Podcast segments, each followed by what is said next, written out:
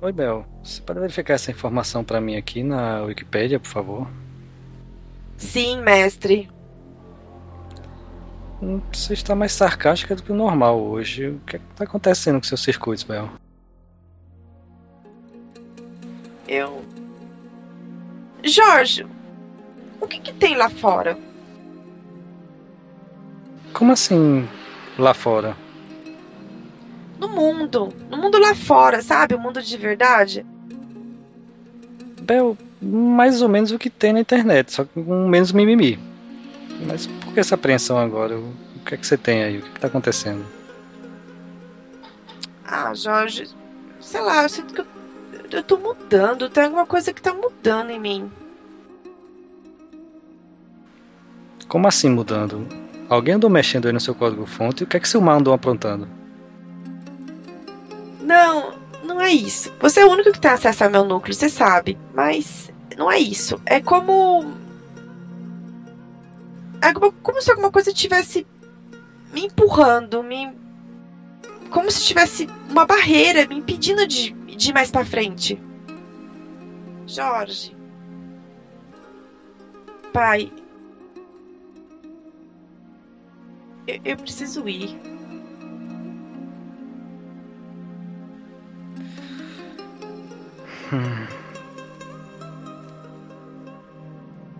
De alguma forma eu sabia que esse dia chegaria.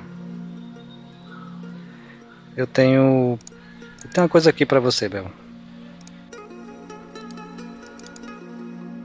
Esse código que eu tava trabalhando tá incompleto ainda, mas eu acho que vai servir.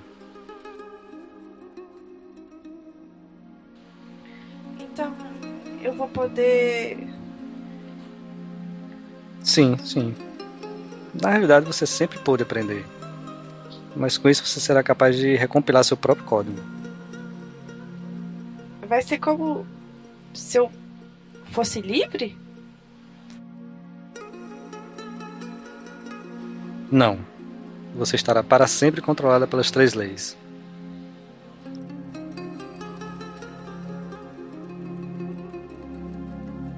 Jorge, eu. Um dia eu.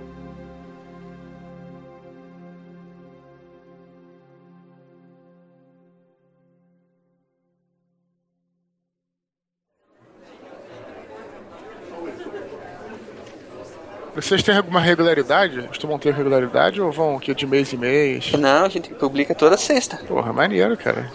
Toda sexta, meia-noite em ponto. Na verdade, meia-noite e um. Ninguém até hoje se tocou por quê, mas uma hora dessa eu conto por quê. Porque, porque é, virou o dia? Não, porque é, meia-noite e um é o, nome, é o nome de um filme. Ah, não. Aí caído. Aí é caído. O cara científico.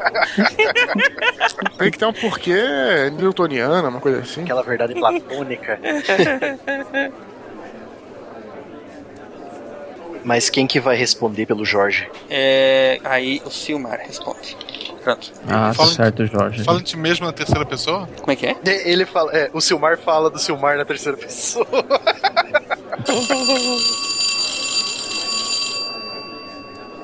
Bom, então, pessoal, atenção pra chamada. Sim, professor. Marcelo, Marcelo, Marcelo tá aí? Presente. Tô aqui, professor. Eduardo, Eduardo Spor, tá por aí? Tô aqui, tô aqui, tô aqui. Luciano, Ih, professor, não tá aqui não. Eu acho que ele foi tomar mais um café. Gente, me dá só um segundinho, tá? Só um segundinho, gente. Manda pra coordenação, professor. Chama a inspetora, a gente vai, ganhar, vai ganhar suspensão por estar atendendo o celular na sala de aula. Vai ganhar advertência, vai ganhar advertência. Ali ele perdeu o celular e levar um bilhetinho pros pais. É isso aí. Matheus, Eu, presente, professor. Jorge, Jorge tá por aí? Ah, não, professor, o o Jorge foi comprar fralda. Comprar fralda? Tadinho. Ele vai comprar muita.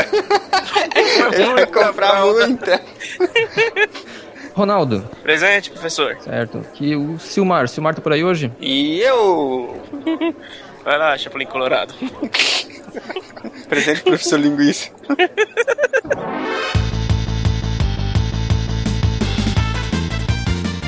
Esqueci o mar de Chapecó, Santa Catarina e a história pode até ser escrita pelos vencedores, mas o mimimi tem a capacidade de mudar muito o livro. Fato. Verdade. Hoje em Uhum. dia tá. Hoje em dia isso tá bem comum. Que Eduardo Esporro do Rio de Janeiro e acho que é tudo a questão de fé. polemizando já, polemizando. Tá polemizando.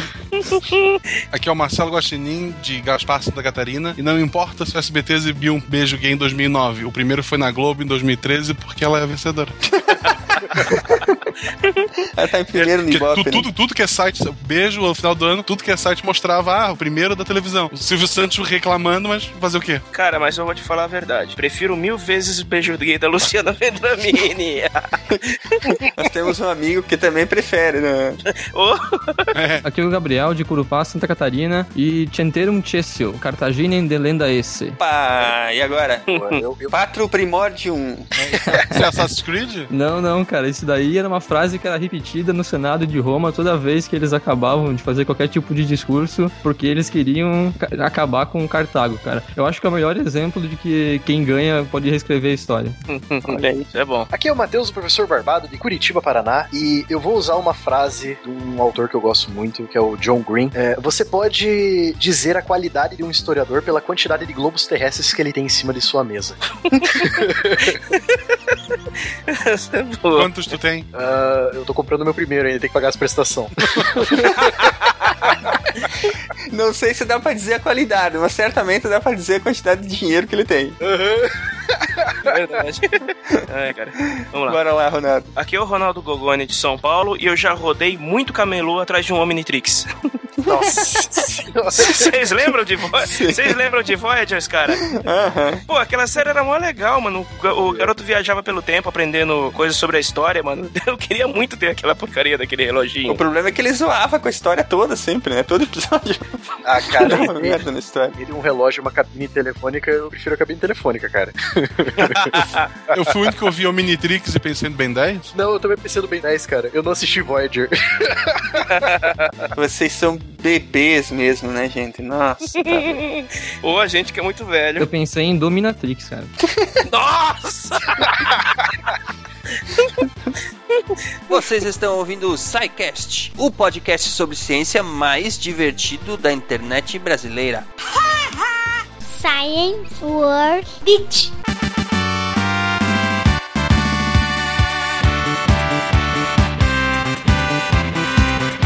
Gente, vamos lá. A pergunta capciosa de hoje é: se a história é contada pelos vencedores, então tudo bem jogar sujo se eu vencer no final? Eduardo Spor. Eu acho que nunca é válido jogar sujo. Sei lá, pra mim não tem isso. E aí eu, né, que a conversa do mestre ancião com o Cavaleiro de Câncer, Máscara da Morte no Cavaleiro Zodíaco, muito boa. Que o Máscara da Morte fala pra ele: fala, olha, cara, você. é, os atos do mestre podem ser considerados cruéis hoje, mas se ele for o vencedor, né? E, e aí ele fala: não, não é bem assim. Eu acredito que isso é verdade também, não é bem assim. Eu acho que é, o que é justo é justo, né? E o que é, é injusto te- tem, né? Os próprios vencedores podem, podem ser justos. E hoje em dia, inclusive, tá cada vez mais se provando isso, né? Eu, quando escrevi esse último livro, que é O Anjo da Morte, eu estudei bastante sobre história, bastante, né? Estudei sobre história pra poder. E é, eu li alguns livros antigos, né? Tem um livro que eu li chamado Mais Longo dos Dias, que é um livro que hoje em dia nem seria considerado romance, mas na época era, né?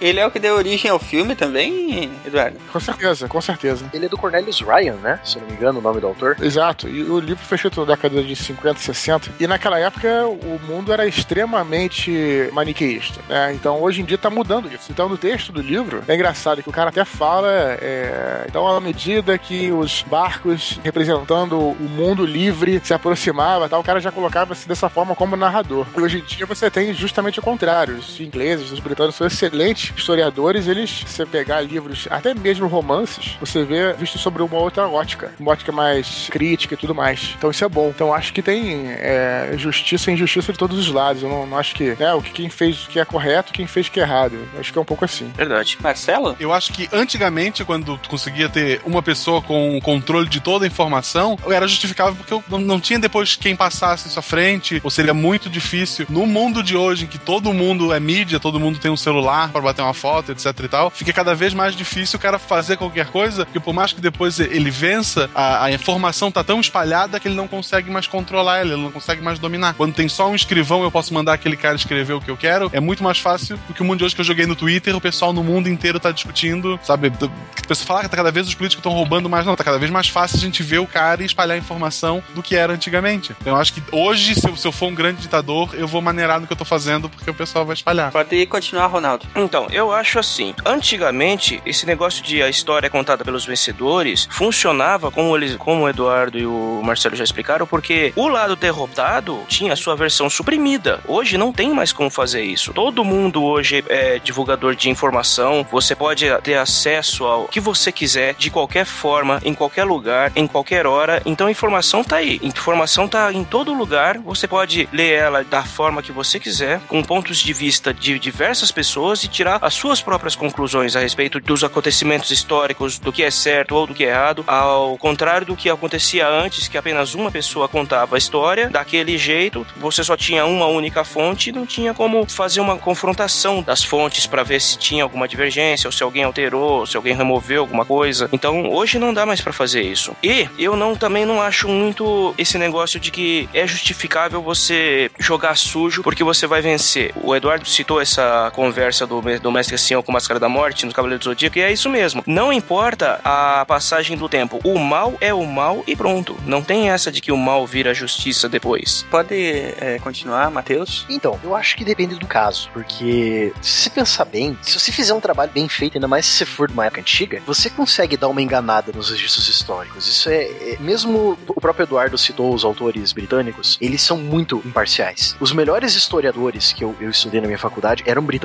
e eles eram o mais imparciais possíveis. E mesmo assim, tipo, alguma coisa pode ter escapado nesses milhares de anos entre você descrevendo as ações de um soberano. Deve ter se perdido alguma coisa a benefício da própria persona histórica, entendeu? Mas mesmo assim, na maioria, na, na esmagadora maioria das vezes, cara, sempre vai ter alguém que sobreviveu a um massacre ou escapou da tua vingança, que vai contar o outro lado e os historiadores vão lá pegar aquele outro lado para combater um lado que os cronistas, que eram, entre aspas, o pessoal oficial para escrever, né, as histórias, diziam. Eu gosto muito de destacar uma frase que eu vi num documentário, Fog of War, nome do documentário, A Neblina da Guerra. Ele é um documentário feito da vida do Robert McNamara, que foi secretário de Estado americano em 1962, durante a crise de Cuba. Tava ele e o coronel LeMay, os dois eles estavam no fronte do Pacífico durante a Segunda Guerra Mundial, e os dois planejaram aquele bombardeio sistemático do Japão com bombas incendiárias. E depois da guerra, o próprio LeMay chegou pro McNamara, assim, tipo, já em 1945, quando o Japão tava se rendendo, e chegou e falou pro McNamara, é, Robert, se a gente tivesse perdido a guerra, a gente com certeza ia ser, ia ser julgado pelos nossos atos, e eles seriam considerados como crimes contra a humanidade, por causa da quantidade de gente que eles, que eles mataram com esse bombardeiro sistemático e com as bombas atômicas no Japão. Na época era visto como necessário. Alguns historiadores ainda dizem que, se não fosse a bomba atômica, muitos outros soldados poderiam ter morrido. Muito mais pessoas poderiam ter morrido. Mas eh, também como, eh, o mal não justifica, né? Na verdade, eu É, acho que se não fossem as bombas atômicas, eh, pelo menos essa é uma visão que eu desprendo, né, das leituras, pelo menos que eu fiz, teria morrido até o último japonês. Sim, sim. Não teria sobrado nenhum vivo, porque os caras não iam desistir. Até que tivesse um deles re- respirando, cara, aquele povo lá não se entrega. Teve um japonês, acho que foi na Finlândia, cara, que ele se rendeu aos 70, e- em, não, acho que aos 76 anos de idade, já era 1967, eu acho, que ele não sabia, ninguém informou ele que o Japão tinha se rendido. Ah, eu li isso, cara. Acharam o cara perdido numa ilha lá. Não, esse é, o, esse é o Onoda, que ficou isolado numa ilha. Ele até morou no Brasil há alguns anos. Ele Sim. morreu recentemente. Tiveram que mandar um general dele ou alguém da época dele pra, pra ele acreditar que acabou, né? Mandaram o superior dele. Caramba, cara, que história fantástica. Então, mesmo assim, você tá numa guerra, nenhum dos dois lados. Você, isso já é óbvio pra gente, mas há umas três décadas atrás, isso, é, se você citasse isso, ou você era comunista, ou você era contra o Estado, alguma coisa do tipo.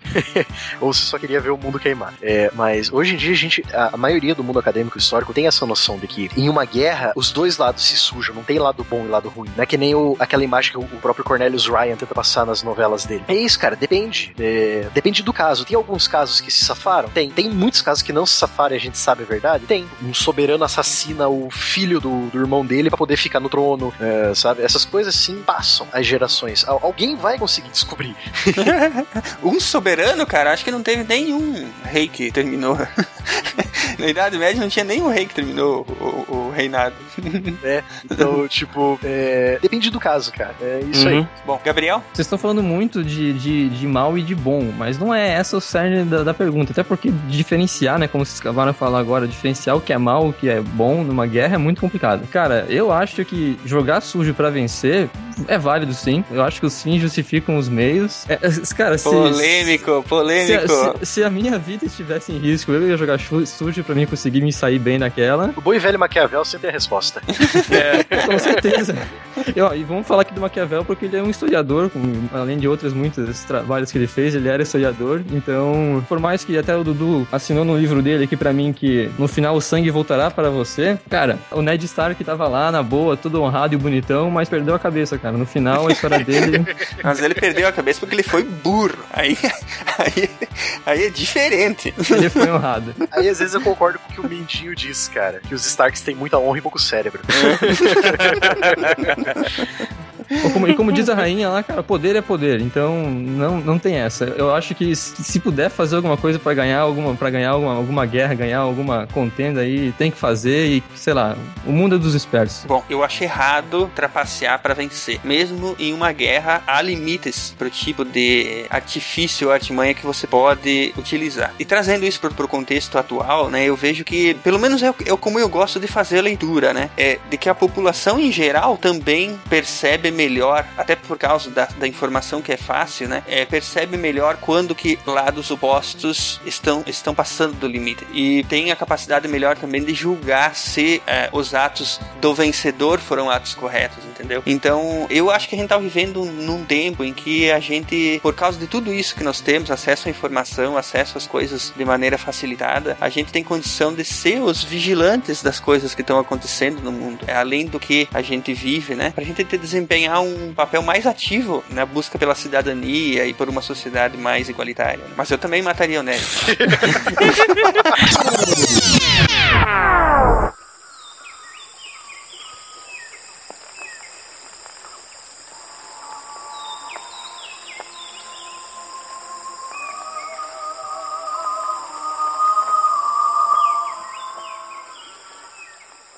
O que é a história? A história é a ciência que estuda a vida do homem através do tempo. Ela investiga o que os homens fizeram, pensaram e sentiram enquanto levavam suas vidas. O conhecimento histórico ajuda na compreensão do homem enquanto ser que constrói e transforma o seu tempo. A história é feita por homens, mulheres, crianças, ricos e pobres, por governantes e governados, por dominantes e dominados, pela guerra e pela paz, por intelectuais e principalmente pelas pessoas comuns, desde os tempos mais remotos.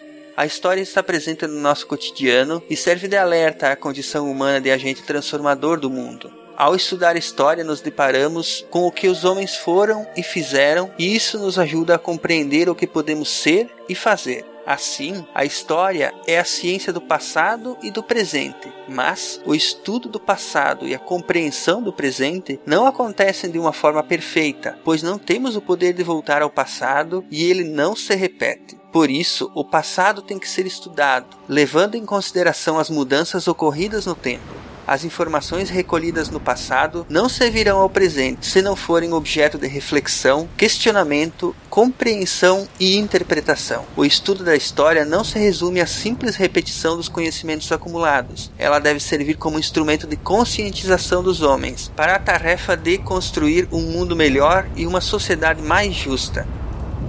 Texto adaptado de Lilian Aguiar.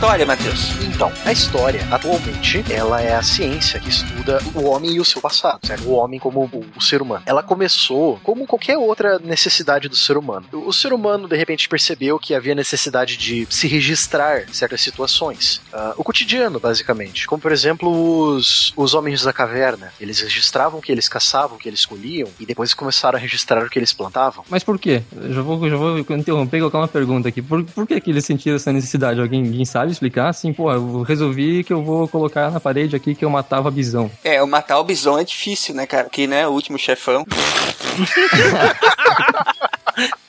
Eu devia ter previsto essa.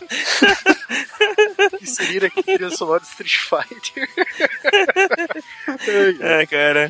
Não, é que tipo assim, no caso da pré-história, Ainda era pré-história nesse caso? Não. quando a gente tá falando de pintura rupestre, sim, ainda é pré-história. Não tem escrita. Porque essas pinturas, elas não tinham uma, uma função prática. Elas contavam uma história. Os homens das cavernas, eles registravam nas paredes desenhos do ambiente deles. Retratavam a, a realidade que eles viam na época. Tipo, desenhos de animais, é, impressões negativas das mãos deles, que nem tem uma caverna lá na Espanha com registro de mais de 40 mil anos. Mas aí é que tá, né? Apesar da gente usar esses registros pra entender um pouco do que acontecia naquela época, né? Ou da forma de vida, enfim, é, eles não são considerados registros históricos, né? Porque o registro histórico, a característica é que ele tem que ter a intenção de ser o registro histórico. Tá certo. Tem uma- ele tem que ter uma função prática. É por isso exatamente que a gente separa a pré-história da história em si. Uhum. Que é quando é formada a, a- a escrita, né, lá na Suméria, etc e tal. É, então, é, possivelmente essas pinturas rupestres eram pra mostrar o cotidiano mesmo, ensinar pros jovens menininhos e menininhas da caverna que, que planta podia comer, que planta não podia comer, como é que se caçava um bisão. Isso são suposições, né? Isso não- também podia ser só pra se mostrar. Tipo, ah, eu sou um guerreiro. É, tipo, é...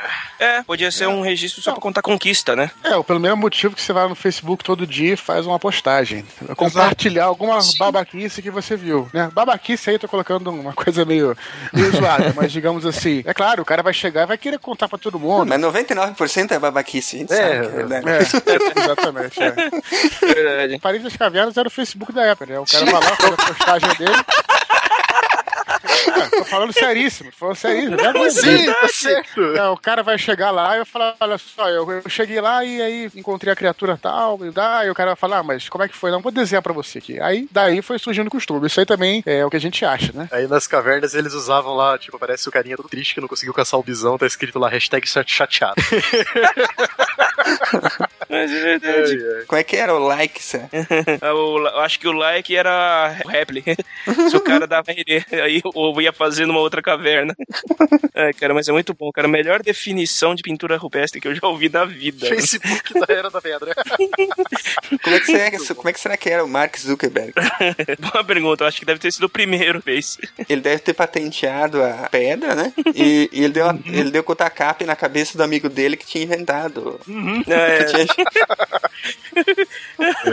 é boa. Então, por essa necessidade do ser humano de compartilhar as experiências que ele teve é, com o resto da comunidade, ele se sentiu na obrigação de, de fazer esse registro, né? De registrar o, dia a dia, etc e tal. As civilizações foram se tornando mais complexas, aí foi surgindo o comércio entre, entre cidades diferentes, foi surgindo a, a agricultura, a- o, o descobrimento da agricultura pelo homem antigo foi uma das maiores revoluções que aconteceu na história, porque eles não eram mais nômades, eles ficaram fixos em um lugar. E desse lugar fixos se tornaram as aldeias e as primeiras cidades. Essas cidades começaram a comercializar umas com as outras. Então houve a necessidade de você fazer um registro do que era comercializado. Que nem, por exemplo, é, a maioria das as placas de argila da Suméria, com a escrita cuneiforme, a maioria esmagadora é sobre registros de compra e venda de cabras e trigo. E acredite, é só isso, cabras e trigo. Eles precisavam também catalogar armazenamento de grãos, né, cara? Sim. Eles passaram a ter muito mais coisa do que eles podiam transportar, então eles tinham que registrar o que eles tinham. Então, nessa necessidade do registro que surgiu o escriba, né? O escriba que ele vai ser aquele oficial designado pelo soberano da aldeia, da cidade, enfim, da civilização. Ele vai registrar tudo que o rei ou o soberano fez naquela época. A história como a gente conhece hoje, a história como ciência, ela pode ser datada no início lá com o Heródoto. Ele, ele que teve essa ideia, surgiu dessa ideia dele analisar passado, tipo, essa análise do passado como uma ciência, como uma das ciências que o, o indivíduo tem que ter. Ele tem que analisar o passado para entender o presente. Tudo começou com o Heródoto. Tá bom que a- o relato dele da Guerra de Troia é muito romantizado, etc. Mas a gente não pode julgar ele, né?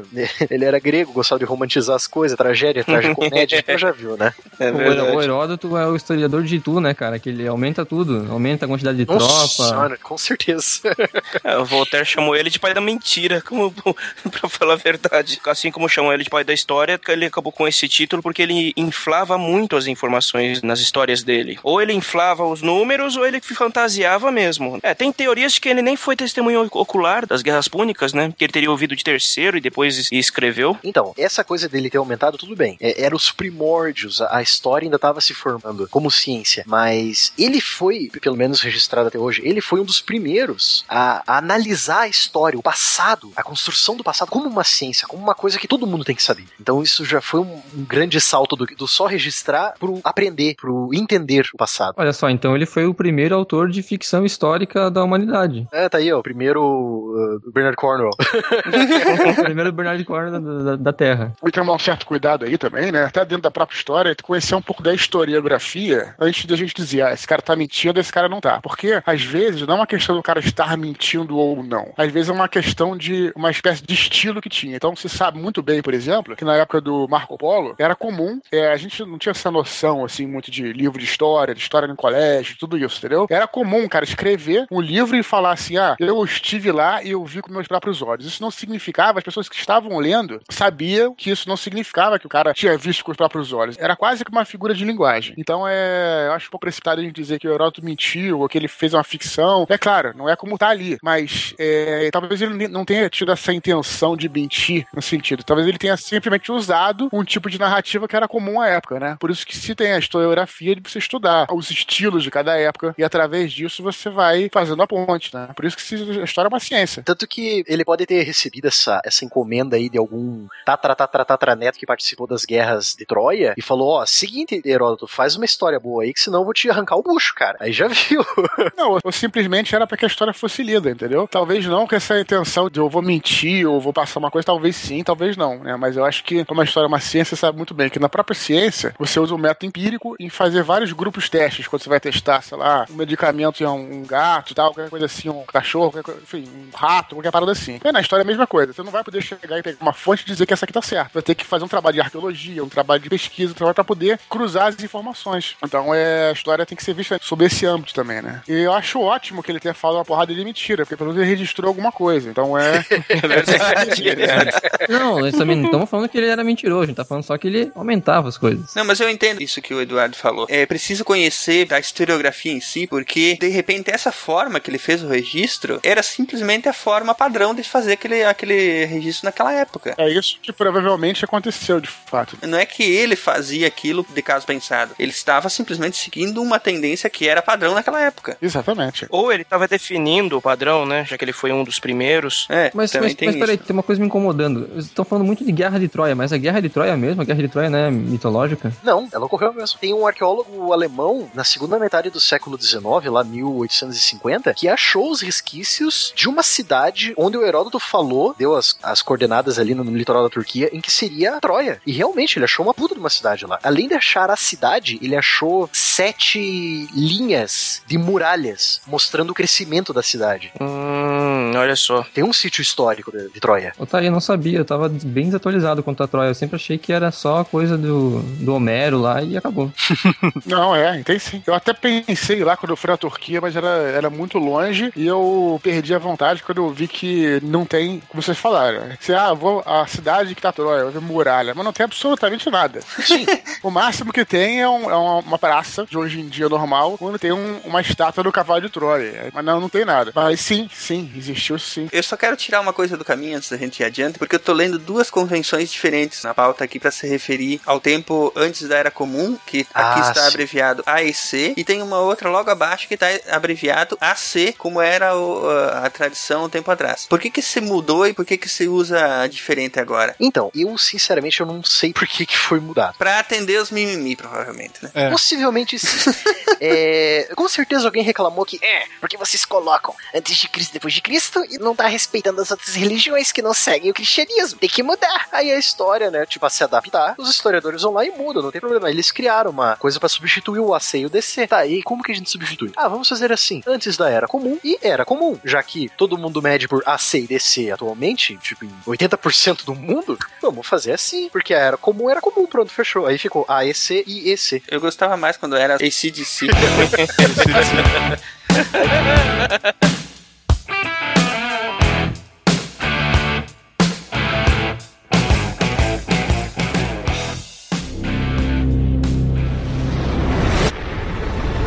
Nossa história do mundo começou com o início dos tempos, o Big Bang. Que nos levou em uma viagem de quase 14 bilhões de anos. Agora, enquanto os seres humanos recebem um papel principal, é importante lembrar como é pequeno o pedaço da história que de fato ocupamos. Para simplificar isso, imagine comprimir 14 bilhões de anos de história em somente 14 anos. Nessa escala, a Terra teria existido somente nos últimos cinco anos. De modo que, em um terço da história do universo, as grandes criaturas teriam se desenvolvido apenas há sete meses. Nesta escala, os dinossauros teriam se extinguido há apenas três semanas. Toda a história registrada dos seres humanos começaria apenas nos últimos três minutos. As sociedades industriais modernas, a revolução industrial de fato, nos últimos seis segundos. O que isso me mostra é que nós, os seres humanos, estamos aqui por um breve instante da história registrada do universo. A humanidade tem esperado bilhões de anos pelo nosso breve instante de brilhar, conforme as estrelas e nosso planeta em evolução realizaram um lento trabalho de organizar os elementos, de uma forma que tornaria a história humana possível.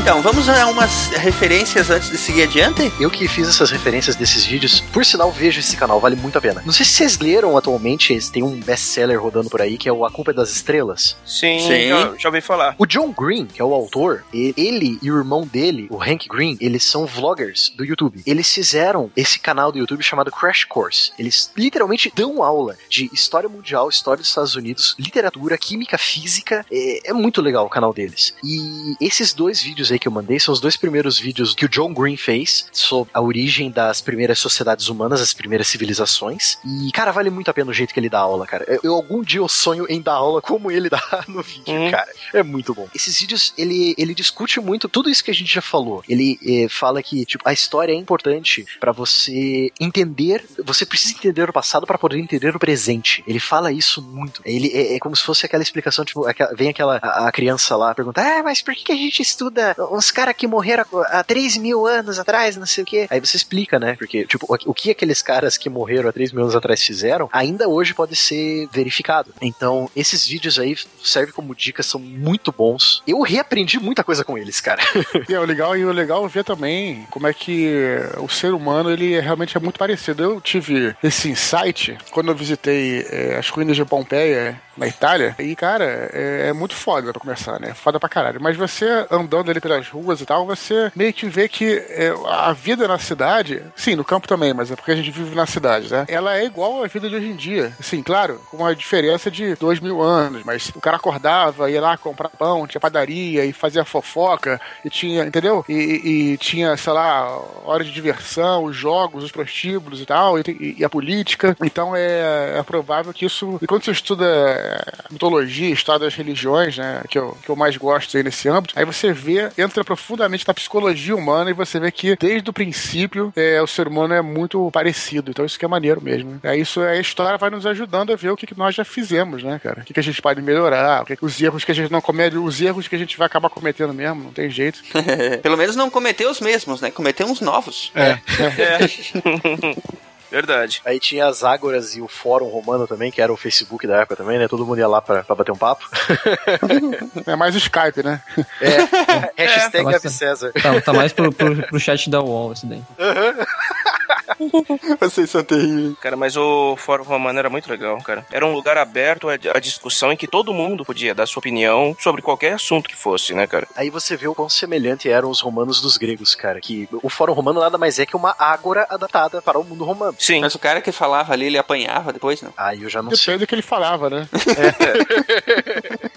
Mas você tinha, como você tem o Skype, também tinha o Facebook, na verdade era o. É mais Twitter, né? Que era o. Você colava nas paredes, né? Você pregava nas paredes do fórum, os avisos também. E tinha os grafites também, os grafites romanos. É, grafite é que é mais Twitter, né? É verdade. Nós vamos reconstruir todas essas tecnologias. A gente vai chegar à conclusão que não tem nada de novo. Grafite é o, é o Instagram, pronto, Instagram. Isso, pronto. Perfeito. Grafite no Instagram. Instagram com aquele filtro old, sabe? Boa. Greek, né? Tem, um, tem que ter um fio do Greek. filtro Greek. Bom, Marcelo, fala pra nós aí o que, que é que faz da história a ciência da história, que nós já aprendemos que agora se chama, a ciência da história se chama historiografia, né? Então, assim, o que faz o historiador, né? Ele tem que juntar fatos, ele tem que ir atrás de, sei lá, de uma pintura da época, eh, de escrita, se for já, já, já história, né? Não for pra história, de histórias, de, de- vai entrevistar pessoas que viveram aquela época, ouvir histórias que os avós contaram. Ele vai buscar pedaços de informação para tentar montar ah, aquele período histórico que ele quer examinar. Na geografia, a gente costuma pegar espaços muito grandes de tempo, a gente pega eras para estar examinando. A história, ela costuma pegar pontos. Ela escolhe esse, esse período específico da humanidade para ser estudado. Ou até mesmo um fato só, único, Sim, né? esse tipo de pessoas, é, sei lá, os romanos, os judeus, o- ele pega um, um povo, uma história específica e daquele ponto ele começa a estudar tudo que ele pode para dar dicas de como era naquele tempo, do que aconteceu. Quanto mais antigo é esse fato que ele está estudando, mais difícil é conseguir essas provas, né? Se a pessoa for estudar a década de 30, ele vai ter muito mais informação de como viviam os seres humanos, de, de como os povos viviam espalhados pelo mundo, do que se ele for buscar né, as primeiras civilizações, ou mesmo a Troia, se realmente existiu ou não. A gente tem certeza de praticamente tudo que existiu é, em 1930, mas numa época antes de Cristo tem, tem várias coisas que ficam em dúvida. Atlântida, Troia, são cidades que será que realmente existiram ou não, o que é ficção e o que é verdade. E sabe uma coisa muito interessante também, Marcelo? É você destacar o próprio período da antiguidade, a Mesopotâmia. A gente tá acostumado a aprender na sala de aula que a Mesopotâmia foi o berço da- das primeiras civilizações, correto? Sim, entre os rios Tigre e Eufrates. Isso, só que tem uma coisa que muitos historiadores concordam já, que as primeiras cidades em si montadas não foram na Mesopotâmia. Meu mundo caiu. Exatamente. Eu também senti a mesma coisa. Mas foi à beira do rio Indo, lá na Índia. São duas cidades. É, eu, só, eu só preciso lembrar o nome da cidade. Uma delas é Mohenjo-Jodaro, se eu não me engano. Morrendio é, mui é muita piada pronta, né? Então, o primeiro cara a escolher nome de cidade podia ter pensado um pouco mais, né? É a Morrendio, mas ela já se chamou Nascendio.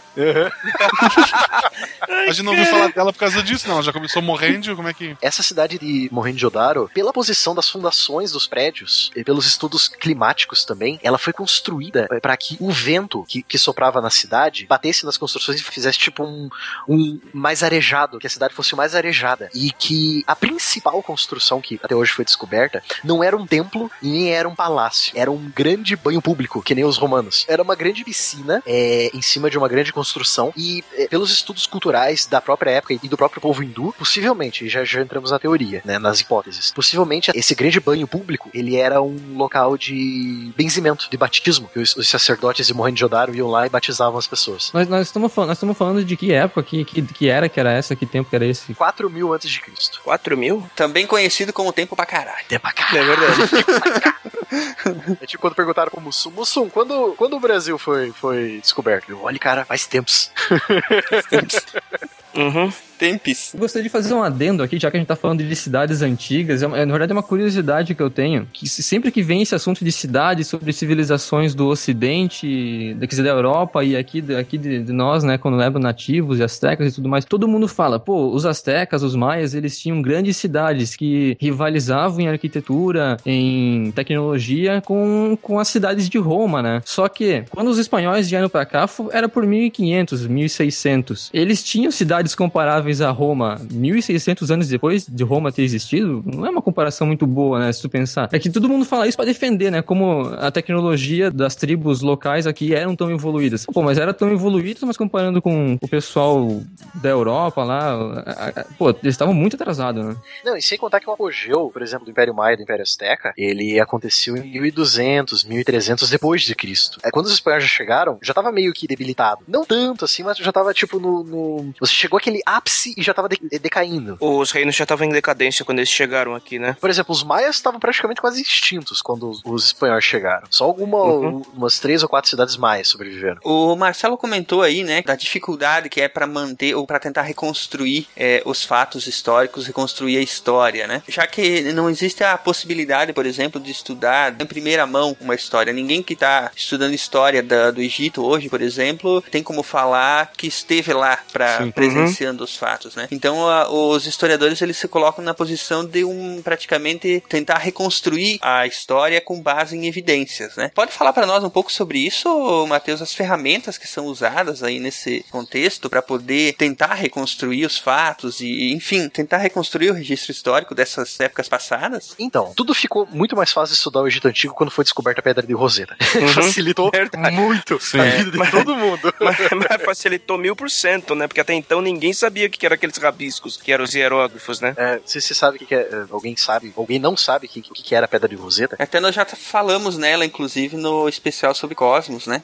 É. Sim. É, que nós, nós falamos bastante sobre ela. Mas enfim, pode dar uma rápida explicação sobre o que, que era. Então, a Pedra de Roseta, ela foi uma, uma pedra toda desenhada com hi- hieroglifos é, originais. Ela é dividida em três partes. A, a parte de baixo tem os hieroglifos originais, né, com os desenhos, os pássaros, etc e tal, que eram mais cerimoniais. A parte do meio é uma escrita mais rústica egípcia que o, o povo egípcio usava comumente. É, é demótico, alguma coisa assim. Isso. O- a língua que eles usaram. Que era é o, é o egípcio escrito. É a mesma coisa que o latim, o latim padrão e o latim vulgar, que era usado pelo povo, né? E a parte de baixo tá escrita em grego antigo. Isso auxiliou muito os historiadores, os pesquisadores da época, que eram 1799, 1800, bem na época do Napoleão Bonaparte, por sinal. Por sinal, foi graças a Napoleão Bonaparte que a Pedra de Roseta foi tirada do Egito. Foi um soldado dele, se não me engano, que encontrou a, que encontrou a pedra. Foi, foi isso mesmo. E graças ao grego antigo, nessa estela, nessa placa gigante de pedra, os pesquisadores puderam traduzir os hieroglifos. Então foi a primeira vez que tiveram contato com uma tradução dos hieroglifos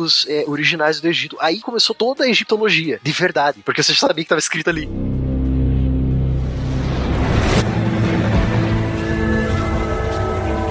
Depois que você muda para a agricultura, 80 a 90% de suas calorias tornam-se dependentes de talvez uma ou duas espécies, no caso do Oriente Médio, trigo e cevada. E no caso do trigo e da cevada, ambos amadurecem na mesma época. Os seres humanos têm que colher as sementes ao mesmo tempo, então agora tínhamos nossa comida do ano chegando de uma só vez. É como se seu salário fosse pago uma vez por ano. Você precisa guardá-lo, você precisa planejar. Porque se inevitavelmente a sua plantação falhar, você passa fome.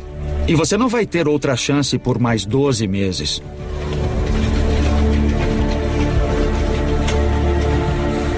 Nessas primeiras cidades, as plantações é que mandam. Obrigado. Para poder controlá-las, os nossos antepassados desenvolveram a primeira escrita. Para protegê-las, os primeiros exércitos. E para administrá-las, o início da política.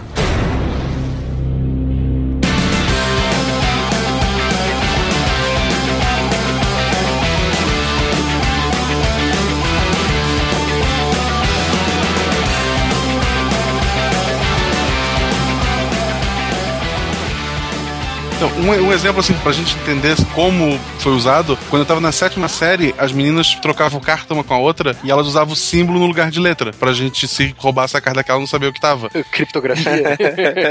a linguagem do P? Um, não, não, era símbolo, tá? Trocar o A por uma estrela, sei lá. E tinha uma menina que ela escrevia o nome dela no quadro normal e ela escrevia, ela botava as letras embaixo e a gente contava, pô, tem um número de letras igual. Com o nome da menina, a gente começou a ver quais eram as letras que tinha e começar a tentar adivinhar palavras inteiras e com aquilo a gente, sabe, sabe, quebrando a chave. É, que cada símbolo era uma letra, então, no caso da, da pedra, cada símbolo podia ser uma palavra, etc e tal. Mas tu tendo algumas informações pra trabalhar, tu consegue tentar pegar pelo contexto e entender o, o que, que tá sendo dito ali, e até consegue adivinhar ou acertar qual é aquela palavra, mesmo tu não tendo a tradução dela. Aí é até mais fácil, porque você é, não precisaria nem ter, só você sabendo que a cada símbolozinho corresponde a uma letra do nosso alfabeto, você já Uhum. tem quase uma chave. O sinistro é quando saber que as palavras são ditas de outra forma. Cada palavra, o livro ele se chama livro. L-I-V-R-O. Se chama alguma outra coisa. Aí você precisa de uma outra chave mesmo, é, certeza. O Marcelo e os amigos dele devem ter se sentido que nem quando os poloneses e os ingleses decifraram a, a criptografia enigma dos alemães da Segunda Guerra.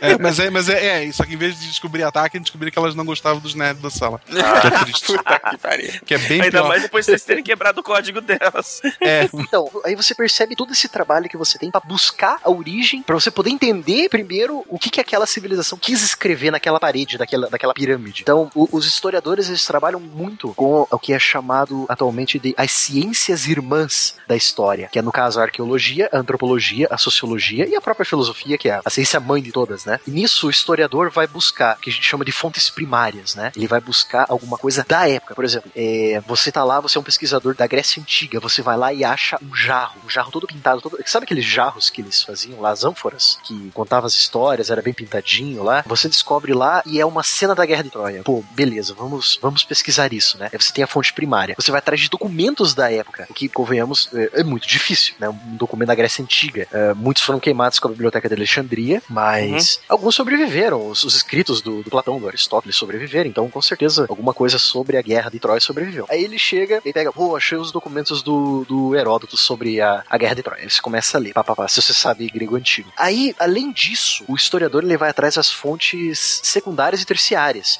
que é a história da, por exemplo, da Guerra de Troia vista por outros, né? Então ele vai atrás de historiadores renomados de preferência, que as teorias já foram aceitas pelo, pelo academicismo, que falaram, tipo, sobre a Guerra de Troia. Aí você vai atrás de, de todos esses historiadores você tem uma carga bibliográfica, além da carga da fonte primária, que prova que aquilo ocorreu, talvez, você tem a carga da bibliografia, que é a pesquisa, é, você sai da pesquisa então você vai pesquisa da biblioteca, entendeu?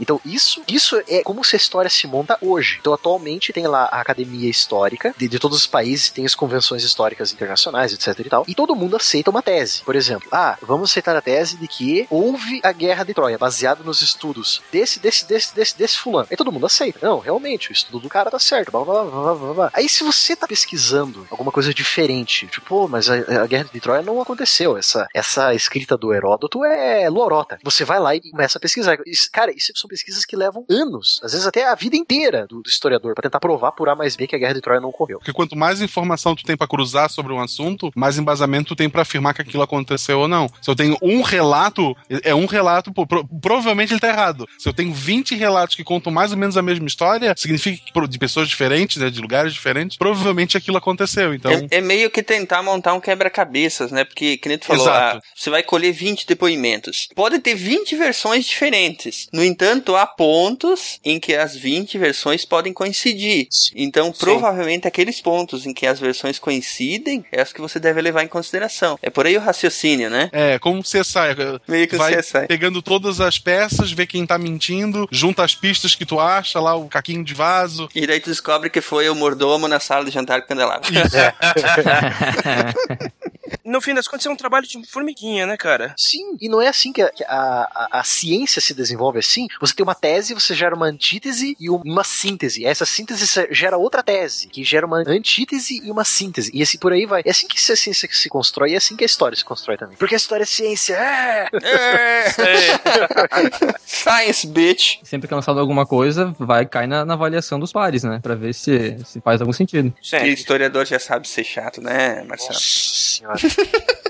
Não, Tem muita é briga, assim, tipo, eu, eu sou a favor de que a minha teoria existiu a guerra de Troia. Tu não, não acredita nisso. Briga, assim, muito historiador, Tem. sai no tapa. Saindo do tapa, não. Mas o problema da maioria dos historiadores é que eles são uns bichos muito orgulhosos. Eles não gostam muito quando alguém vem com uma antítese contra você, entendeu? Cara, tem, tem relatos de historiadores que estudaram juntos e tal. Os caras não se falaram a vida inteira porque um cara discordou do outro. O, o outro provou que o cara tava errado e o cara mesmo assim não aceitou. Tipo, ficou com a, a, a, a birra. Ficou magoado, ficou magoadinho. Mas será que isso é coisa, coisa de historiador ou isso é coisa de qualquer especia- cara que é especialista no, no tema, né? Ah, isso é, é isso da pessoa humana, né, cara? É, Não tem o que que. Já vai pra pessoa, mano. Porque olha só, você, você, você, mesmo falou ali, pô, o pessoal às vezes dedica quase que a vida inteira pra conseguir estudar algo, comprovar algo. Aí chega alguém lá e fala que ele tá errado, pô, claro que o cara vai ficar pelo menos de birra, né? Mas é isso que é o legal da ciência, ela se autorrevisa, né, cara? Sim. O que, o que também é um problema às vezes. É, é um problema às vezes, porque, por exemplo, os primeiros ossos de dinossauro acharam que era dragão. Aí diminuíram pra dinossauro. Hoje estão dizendo que viraram tudo galinha. Pô, Ah, não, não posso aceitar isso aí, cara. Parem não, não. de estragar a minha infância, caramba! Você tá esquecendo. Antes de serem dragões, eles eram gigantes. Eles eram da raça do Golias. Não, sem contar aquela imagem clássica que você tem do Velociraptor, do Jurassic Park, né? sim. É. É, aquela, é aquela. Não, É, não fala mais nada. Aí, aí você, aí, os, aí os arqueólogos, os paleontólogos descobrem que o Velociraptor é quase o tamanho de uma galinha e Não, era, não, tudo, não, não. era tudo cheio de pena. Não, É, é, não, não, olha, olha só a desvantagem. Eu vou mostrar pra minha filha lá a foto do macaco e dizer, ó, a gente veio disso aqui. Aí a galinha mostra o Tiranossauro Rex, ó, eu vim daqui, ó. que respeito que ela vai ter pela gente. Pô, será, será que se quebrar, se quebrar ou cortar a cabeça do Velociraptor, ele também sai co- correndo por um Ele, tempo ele antes corre, de cair ele e corre, morrer? sim, sim. É? Provavelmente. E pela tua teoria, provavelmente. Bom, vamos lá, temos umas referências aí. É, no caso a gente tem a Apologia da História, ou Ofício do Historiador, né, do Mark Bloch, que é um dos principais historiadores da escola de Annales, né, o... Como qualquer outra vertente científica, a história tem as suas escolas de aprendizado, certo? A primeira, de fato, a existir foi a escola positivista, que agora, com essa visão atual da história que eu tenho, eu para mim era eh, não fazia sentido aquilo lá. Ou, sei lá, fazia sentido na época, porque eles era só decoreba, era pura e simples decoreba. Você decorava o fato, quando ocorreu, onde ocorreu e quem participou. Isso era a história do positivismo. Pô, me deu um déjà vu agora, cara. Me senti de volta na escola. É. Tem muita gente que faz isso ainda, cara. Então, e muitos outros historiadores e cientistas da área, não, não é assim, cara. Você não tem que decorar o que aconteceu. Você tem que entender, para você poder entender o presente. E uma das escolas que se mais se destacou foi a chamada Escola de Análise, ou traduzido Escola dos Anais, em português. É, deixa a escola de análise que tá melhor. Eu, eu acho que eu vi esse filme já. Nossa, cara. Eu tava me segurando pra não fazer essa piada, o cara foi e matou. Ele pegou esse filme nos anos 80, naquela parte da locadora onde a gente não podia ir, né? É, exatamente. Então, a escola de Annales, ela foi fundada por Marc Bloch e Lucien Febvre. Malditos franceses, odeio o nome francês, cara. Puta que pariu. Não, foi, foi uma boa pronúncia, foi uma boa pronúncia. É de tanto escutar, porque ah, Lucien Febvre, Marc Bloch, Lucien Febvre, Marc Bloch. É só escutar isso na faculdade, você lembra como pronuncia o nome do jagunço. Então, Marc Bloch era um judeu francês. O Lucien Febvre, não me lembro se era judeu, mas era francês também. E os dois eram intelectuais da, da área de história e eles resolveram fundar uma ideologia nova para estudar a história, que seria a escola de Annales. E o principal ponto da escola de Annales, a primeira geração da escola de Annales, é a história vista por baixo. Você tirar essa coisa positivista de só ver o governante, só ver a, entre aspas, a elite dominante da, de uma certa época que você estuda, e começar a ver o povão. Tipo, como que vivia o camponês na Idade Média? Um Do camponês comum, francês. né? É, um, um comum, do comum mesmo, sabe? É, então, isso foi revolucionário, porque muita gente ainda tava com aquela cabeça do positivismo, estava com aquela ideia do positivismo ainda. Você só se decoreba, entendeu? Tem muita gente que não saiu de lá ainda, por sinal.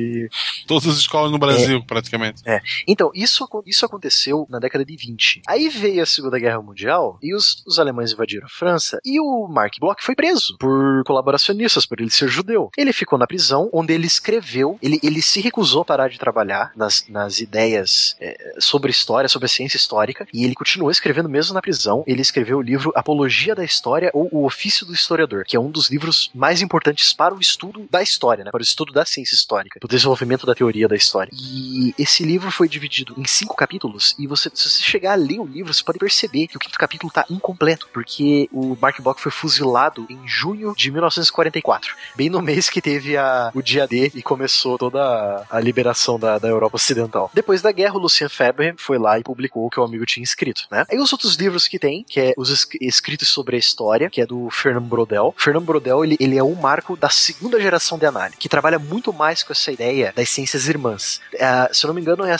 é a segunda, a segunda geração da escola de análise que vai, vai cunhar esse termo ciências irmãs da história, referentes à antropologia, à arqueologia e ao à sociologia. Ah, Fernando Bordel também é um grande nome historiador, ele fez é, a história do Mediterrâneo. É, muitos historiadores que atualmente a gente lê, que são marcos assim, eles ou vieram da escola de Annales ou da nova esquerda inglesa. Isso pode ter sido. O Brodel é um. Um outro que não tá aqui também, mas vale a pena citar também, é o, o Eric Hobsbawm, é da nova esquerda inglesa. Ele fez excelentes livros sobre o século XX, o século XIX.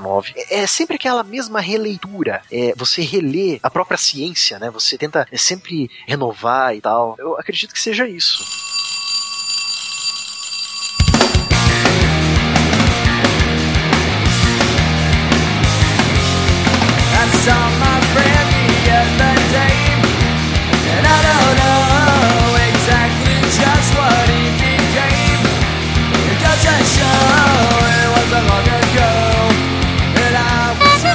Yes! You have new mail. Muito bem, ouvintes Psycastianos, bem-vindos a mais uma leitura de e-mails. E para começar, quem são as pessoas malucas, loucas e fora da casinha que estão aqui comigo? Olá, aqui é o Ronaldo. E aqui é a Estrela. Oi, aqui é a Carol. Muito bem, gente. Digam aos nossos ouvintes como é que eles fazem para entrar em contato com o SciCast. Então vamos lá. O nosso Facebook é facebook.com barra Podcast. O nosso Twitter é twitter.com barra podcast. E o Plus é plus.google.com barra SciCastBR. E o nosso e-mail de contato é contato arroba scicast.com.br. E como sempre, a melhor forma de enviar sua dúvida, crítica ou elogio é através do formulário de contato no site. Procurem lá no menu Contatos. Ronaldo, o que Oi. vem a ser, o que nós estamos aprontando, o que os malucos, loucos, desvairados do SciCast resolveram fazer na Páscoa, Ronaldo? Quem foi o louco que deixou vocês fazerem isso? SciCast Easter? então, a gente resolveu comemorar a Pessac judaica. Não, não é nada disso. É, é- é assim, a gente resolveu fazer uma brincadeira exclusiva para os ouvintes do SciCast. Nós vamos testar a inteligência, a perspicácia e a tenacidade de nossos ouvintes para se divertir e encontrar vários prêmios que a gente espalhou pelo nosso site. Não só no site, né, mas em todo o mundo virtual, todo o ecossistema do SciCast tem os ovos da Páscoa escondidos, né? É, a gente espalhou vários ovos de Páscoa pro- escondidos que vão render prêmios para quem encontrar eles. Prêmios, meu Deus do céu, vocês estão todos loucos. Prêmios. Bom, tem camisetas, tem cartões, tem adesivos do SciCast, tem um iPod Shuffle, tem um iPod Nano. Não tem não, vou pegar pra mim. Esses são só para os ouvintes, só para os hashtag amigos do pause. Olha, eu- eu- agora eu invejei muito vocês de vocês que só escutam a gente e não fazem com a gente, porque eu queria muito um iPod Nano, cara. Bom, além desses prêmios todos que eu falei, tem um mega prêmio especial surpresa, que só quem encontrar todas as pistas, juntar todos os corações. Ah, não, não é corações. só quem juntar todas as pistas vai saber o que é e vai ganhar esse prêmio mega especial que nós não vamos dizer para deixar vocês na expectativa. Bom, a brincadeira funciona mais ou menos assim. Vocês têm que ouvir o SciCast, o número 25, que vai ao ar agora na sexta-feira. Essa leitura de e-mails que a gente tá fazendo agora, ela vai estar aí junto. A gente tá falando agora como é que vocês participam. Vocês vão ouvir o SciCast e vocês vão ter que encontrar no site do SciCast e em outros lugares pistas, easter eggs escondidos, ovos da Páscoa escondidos, que são pistas que vão dizer para vocês como que vocês vão ganhar esses prêmios. Procurem, encontrem, sigam as instruções que estão junto com essas pistas, junto com esses ovos da Páscoa, com esses easter eggs, e vocês podem ganhar esses prêmios todos que a gente está disponibilizando junto com os nossos parceiros nessa data. A brincadeira vai da sexta-feira, 18 à meia-noite, até domingo à meia-noite. Então são três dias para vocês procurarem, encontrarem as pistas, juntarem todas as evidências e tentarem ganhar esses prêmios. Repetindo, são camisetas, cartões, adesivos, um iPod Shuffle, um iPod Nano e um prêmio surpresa mega especial para todos vocês. Participem lá, vai ser bem bacana, vai ser uma forma diferente de a gente interagir, de trazer os ouvintes para mais perto da gente. Tenho certeza que vocês vão gostar. É isso aí, né, gente? O que, que vocês acham? É vai dar aí. certo isso? Bom, se, se esse der certo, pode ter certeza que vai ter mais no futuro. Vai, vai. Eu, vai- eu tô com uma grande expectativa. Acho que a gente vai se divertir bastante junto com os ouvintes nessa brincadeira. Ô, Silmar, Oi. esse prêmio aí não é uma foto sua de biquíni que nem eu vi você falando esses dias no Twitter, né? Inclusive já mandei, já mandei escolher rosa pink ou verde limão. Ai, meu Deus. Caramba. Bora lá, gente. Temos e-mails pra ler, não temos? Temos, temos sim. Bora lá então. Qual é o primeiro e-mail? Oh boy, we've got a message. O primeiro e-mail é do Marcelo, é analista de sistemas, 37 anos, de Florianópolis, Santa Catarina. Ele escreve assim: Olá, Garela. Garela é foda. Não, Garela. que nem o Faustão. Faustão. Fala que Faustão agora. Olá, galera do SciCast. Sou ouvinte assíduo de vocês e também grande fã do trabalho que realizam. Muito obrigado. Aê! Tenho vários episódios no meu iPod, alguns inclusive já ouvi várias vezes, que é o caso de colonização de Marte e Cosmos, meus favoritos até então. Sabe que o Colonização de Marte também é um dos meus favoritos até hoje. Cara, eu gostei muito do. O meu Cosmos. Cara, eu gostei muito desses dois, mano, mas eu também gosto pra caramba do de energia nuclear. Aquele é muito engraçado. Meu, É por isso mesmo, eu gosto pra caramba é o dele. Melhor. Todos são bons, gente, todos são bons. É, Ah, o, são o todos, legal é como tem muita variedade, né? O, o ouvinte acaba encontrando algum, algum Uhum. que ele agrade, né? É verdade. En- Então vamos lá. Foi somente depois do episódio sobre o método científico que tomei coragem para escrever. Afinal, foi um certo alívio saber que, assim como eu, o Silmar, o Jorge e o Ronaldo não têm formação na área. Aê, bem-vindo ao time. É. O que não, entanto, não os impedem de serem apaixonados por ciência. Ah, e coincidentemente também sou da área de TI. Pronto, mais um Mais louco. um sofredor, né, cara? Mais um sofredor. Coitado. Uma das grandes frustrações que tenho é justamente não ter dedicado mais tempo da minha vida à ciência. A bem da verdade, o ensino público conseguiu criar uma barreira que por muitos e muitos anos me fez ter aversão por matemática, física e química. Barreira essa que só começou a ser transposta quando um amigo me apresentou o mundo assombrado pelos demônios do mestre Sagan. Baita livro. Sim. Em seguida comecei a assistir Cosmos, que conseguiu me fazer ver o quão apaixonante é conhecer e entender um pouco do mundo que nos cerca. E mais recentemente tive a oportunidade de conhecer o SciCast, que tem ajudado ainda mais a fortalecer essa vontade de aprender. Já com 37 anos, gosto de pensar que não é tarde para adquirir Bate conhecimento. aqui, Nunca é, na verdade. Eu também tô nessa idade de velho aí.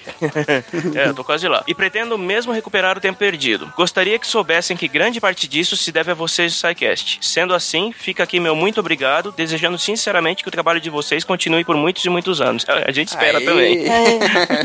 a gente também espera. Temos trabalhado bastante, né? Fazendo. Tentamos aí fazer programas bacanas. Estamos conseguindo fechar a equipe, né? Fazer a equipe ficar grande para ninguém ficar atropelado. Porque acreditem, fazer podcast semanal sobre ciência dá um trabalho descomunal, gente. Vocês não Uhum. fazem ideia. Mas que bom que você está gostando, o Marcelo. E que bom que a gente conseguiu estimular em você essa vontade aí de apreciar mais a ciência, né? De de repente é, tentar alguma coisa aí, se for o caso. A gente brinca que é velho, mas olha, nunca é tarde demais para aprender, nunca é tarde demais para recomeçar ou começar alguma coisa que você goste, né? Verdade. Próximo.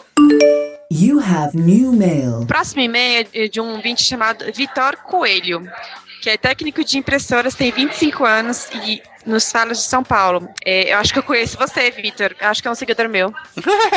Mas enfim, esse- é porque eu lembro desse nome, Coelho, que nome bonitinho. Enfim, ele, ele fala assim. E olha, não, a gente pensa, é o Vitor Coelho e logo menos é a Páscoa. Olha aí. Pegou, pegou? Encontramos o coelho da Páscoa. Tá vendo? Não é só o Silmar que faz piadinha sem graça. Enfim, ele fala assim: Olá, amigos. Venho acompanhando vocês desde os- o SciCast 2. Então, nem posso dizer que já fiz maratona, mas ainda escuto os episódios de AIDS, que é um dos meus favoritos. Aê! E o de cerveja também, entrou pra lista. Sou um amigo relutante da turma do pause. Digo relutante porque gosto do formato antigo, cabia perfeitamente no meu caminho do trabalho. Dava tempo de escutar o episódio inteiro e ainda sobrava um tempo para pôr o sono em dia. Eu durmo geralmente 3 a 4 horas por dia. É, eu sei o que você tá sentindo. Eu sei o que você tá falando, amigo. Eu, eu si- eu sinto mesmo. Atualmente minha vida tá se resumindo a isso. É dormir umas 4 horas por dia, trabalhar em dois empregos e fazer o SciCast. Eu juro pra vocês, eu não sei como é que eu tô fazendo. Enfim. Só era ruim porque tinha que esperar até a semana seguinte para escutar a segunda parte. Então, quando eu estava prestes a sugerir que as duas partes do mesmo episódio fossem postadas na mesma semana, vocês me vêm com um episódio sobre a série Cosmos de mais de duas horas. Episódio que eu escutei quase todos os dias durante a semana seguinte e fazendo perder muitas horas de sono no transporte público. A gente, a gente costuma fazer isso com as pessoas. Então, gente, até, eu não sei os, os outros membros do SciCast, mas eu mesma, eu gravo o SciCast e até quando eu escuto, eu dou muita risada. Mas vocês acham, vocês acham que eu fico como quando tô editando? É, Gente, é, mas, tipo eu assim- ouço a mesma piada, sem, sem, sem mentira. Eu devo- enquanto eu tô editando, eu devo ouvir a mesma piada, sei lá, umas 30 vezes. E eu rio em todas elas, cara. É, Mas é que incrível, a, gente é fala, a gente fala muita besteira, gente. É muito legal. Ah, certeza. Enfim. Por isso, deixo a sugestão de voltarem com o formato antigo, de dividir o mesmo episódio em duas partes, mas que fossem postadas na mesma semana. Não vai acontecer. É, então, not gonna happen. Fazer o quê? Vitor, eu sei que você gostou mais do formato antigo. Eu gosto, eu gosto dos dois formatos, pra ser sincera. Minha, minha, eu, eu no começo eu, tá, meio- eu era uma das poucas do, da- do grupo que era relutante com relação ao formato de um só capítulo, mas eu gostei muito, na verdade. E Uhum. só que tem muito ouvinte que prefere o formato de um, de um capítulo por semana. E a gente vai, vai manter esse, esse jeito, Vitor. É aí ele aí. continua. No resto, vocês estão de parabéns. Continuem assim e eu estou esperando ansiosamente pelo episódio de análise da nova série Cosmos. E também espero por algum episódio de psicologia ou comportamento humano. Ninguém dê spoiler, todo mundo quieto. Ó, ó, que- quem, quem, Eu, quem der spoiler dos próximos programas, eu vou cortar o acesso ao calendário. é, então, ó, ó, ó, você É, então se você segura a sua própria língua, Silmar. calendário. É, Silmar. Pior que eu tô pegando no pé de vocês e eu mesmo já dei spoiler pra ele no e-mail. É, então. Por isso mesmo, seu um spoiler eu machine. spoiler. Tá bom, tá bom. Ó, tem mais um aí esperando pelo The Cosmos. Então vamos lá, né? Já sabe que nós temos Uhum. que fazer e pronto. Vitor, aproveita, procura os ovos de Páscoa lá no site pra ver se você acha um dos nossos Honra mega prêmios. É. procura lá. E continua com a gente que vai que pra, é, vai- esses programas que você pediu aí, não sei, talvez tenha, talvez não tenha. Vamos ver, vamos ver, vamos ver. Próximo. You've got mail. O próximo e-mail é do Garcia, ele é administrador e na idade aqui ele colocou 388 meses. dá, dá uns Fan- 30 aí. Fanfarrão, né? É um fanfarrão. Ó, nem a mulher mentiu na idade aí. ó. É. E ele é de São Paulo. Ele diz: Eu não tive carro na adolescência e não tinha essa ferramenta para me aproxegar nas gurias. Eu também não tinha. E eu achei uma graça esse episódio. Ouvi parado no trânsito. Em pleno domingo, único dia que o carro é mais rápido que o metrô, na Paulista, com o meu Ford Escort Zetec 2000 da Argentina. Ah, Nossa, cara. Vendo a faixa de ciclista correndo mais do que eu. Vocês falaram de virar brequim, nada de rebimboca da parafuseta. Os mecânicos continuam me enganando. Fala pra ele, Ronaldo, se os mecânicos estão enganando ele. Cara, eu não quero, eu não quero ser o portador de más notícias, né? Mas. É melhor você trocar de oficina. É. Vocês falaram sobre opções menos poluentes de fabricar carros, mas tanto para problemas de trânsito como para esse problema de redução de poluentes, eu tenho uma solução mágica. Hum, Manda. vamos ver. Vamos ver. Um terço das pessoas que conheço trabalha com e-mail e telefone. Que tal essas pessoas tra- trabalharem em casa, hein? Não funciona. Não funciona. Mimimi, ó. Mimimi, as pessoas vão enrolar o dia no Facebook. Precisamos ser mais produtivos. E hoje ninguém enrola, né? Eu li no Meio Beat. Acessem ele, é muito bom, de verdade, recomendo. Ó. Meio beat? Não sei. É, que site é esse? é, Nem sei o que é isso. É de comer? Não tô sabendo. Eu li no Meio Beat que os picos de acesso são às 10 da manhã e às 2 horas da tarde. O caboclo É chega hora na que a gente volta do almoço. É. Hora de checar, o- hora de checar os likes e os RTs. Uhum. Mas pior que é verdade. O caboclo chega na firma, enrola o que pode. Volta do almoço e passa a tarde no Face. Podia fazer isso em casa e ajudar a salvar o mundo das caras, sim? Parabéns.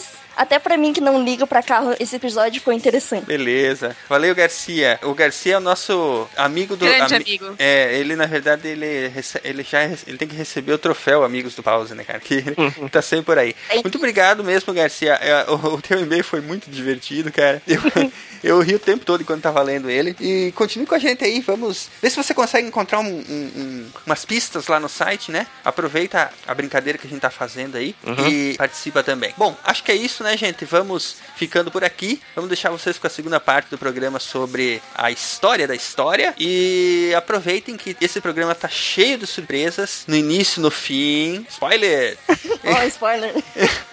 E participe da nossa brincadeira lá da Caça aos Ovos lá no site. E espero que todo mundo se divirta e fique mais próximo da gente. Vai ser bem bacana. Um abraço e até semana que vem. Beleza, gente. Falou, até semana que vem. Um beijo, gente. Feliz Páscoa. Tchau, tchau, gente. Até Tchau. mais.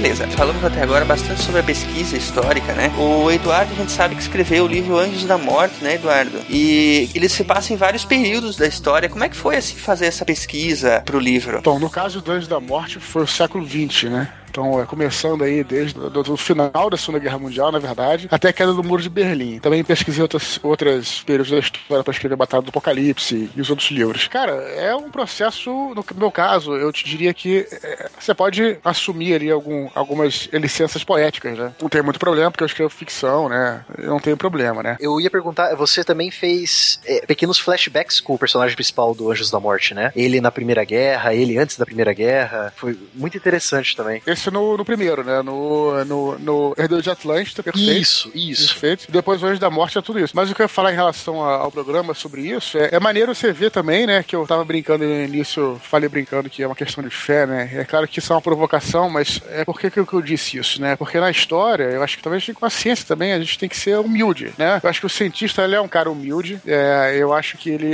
ele tem aquela vantagem de, diferentemente da, da religião, né? Que também com todo respeito, mas a religião você acredita. Sim, tem a questão toda dos dogmas, né? Na ciência é o contrário, na ciência você tem que se questionar. É, como alguém bem falou aí é, anteriormente, que a filosofia é mãe de todas as ciências, porque a filosofia foi que trouxe esse questionamento, né? Então, será que é isso mesmo, né? E dentro da própria ciência, das teorias científicas, elas só vão crescer se tiver alguém que vai dizer que, não, então, não- será que foi bem assim? Será que é bem assim? E tudo mais. Então é legal ver isso, né? Então eu fui trabalhando com, esse, com isso, né? E fui, né, tentando pegar, né? Sabe que eu sou jornalista, né? Então a questão de, de também de ponto de vista, né? O jornalista é quase o historiador do momento, porque ele vai pegar, né? E mesmo as coisas que são, você pode observar, entrevistar as pessoas. Então, uma batida de carro, teve que na esquina, você vai lá, você vai pegar, falar com cinco pessoas, vai ter cinco versões diferentes do mesmo fato, com algumas pontos em comum, né?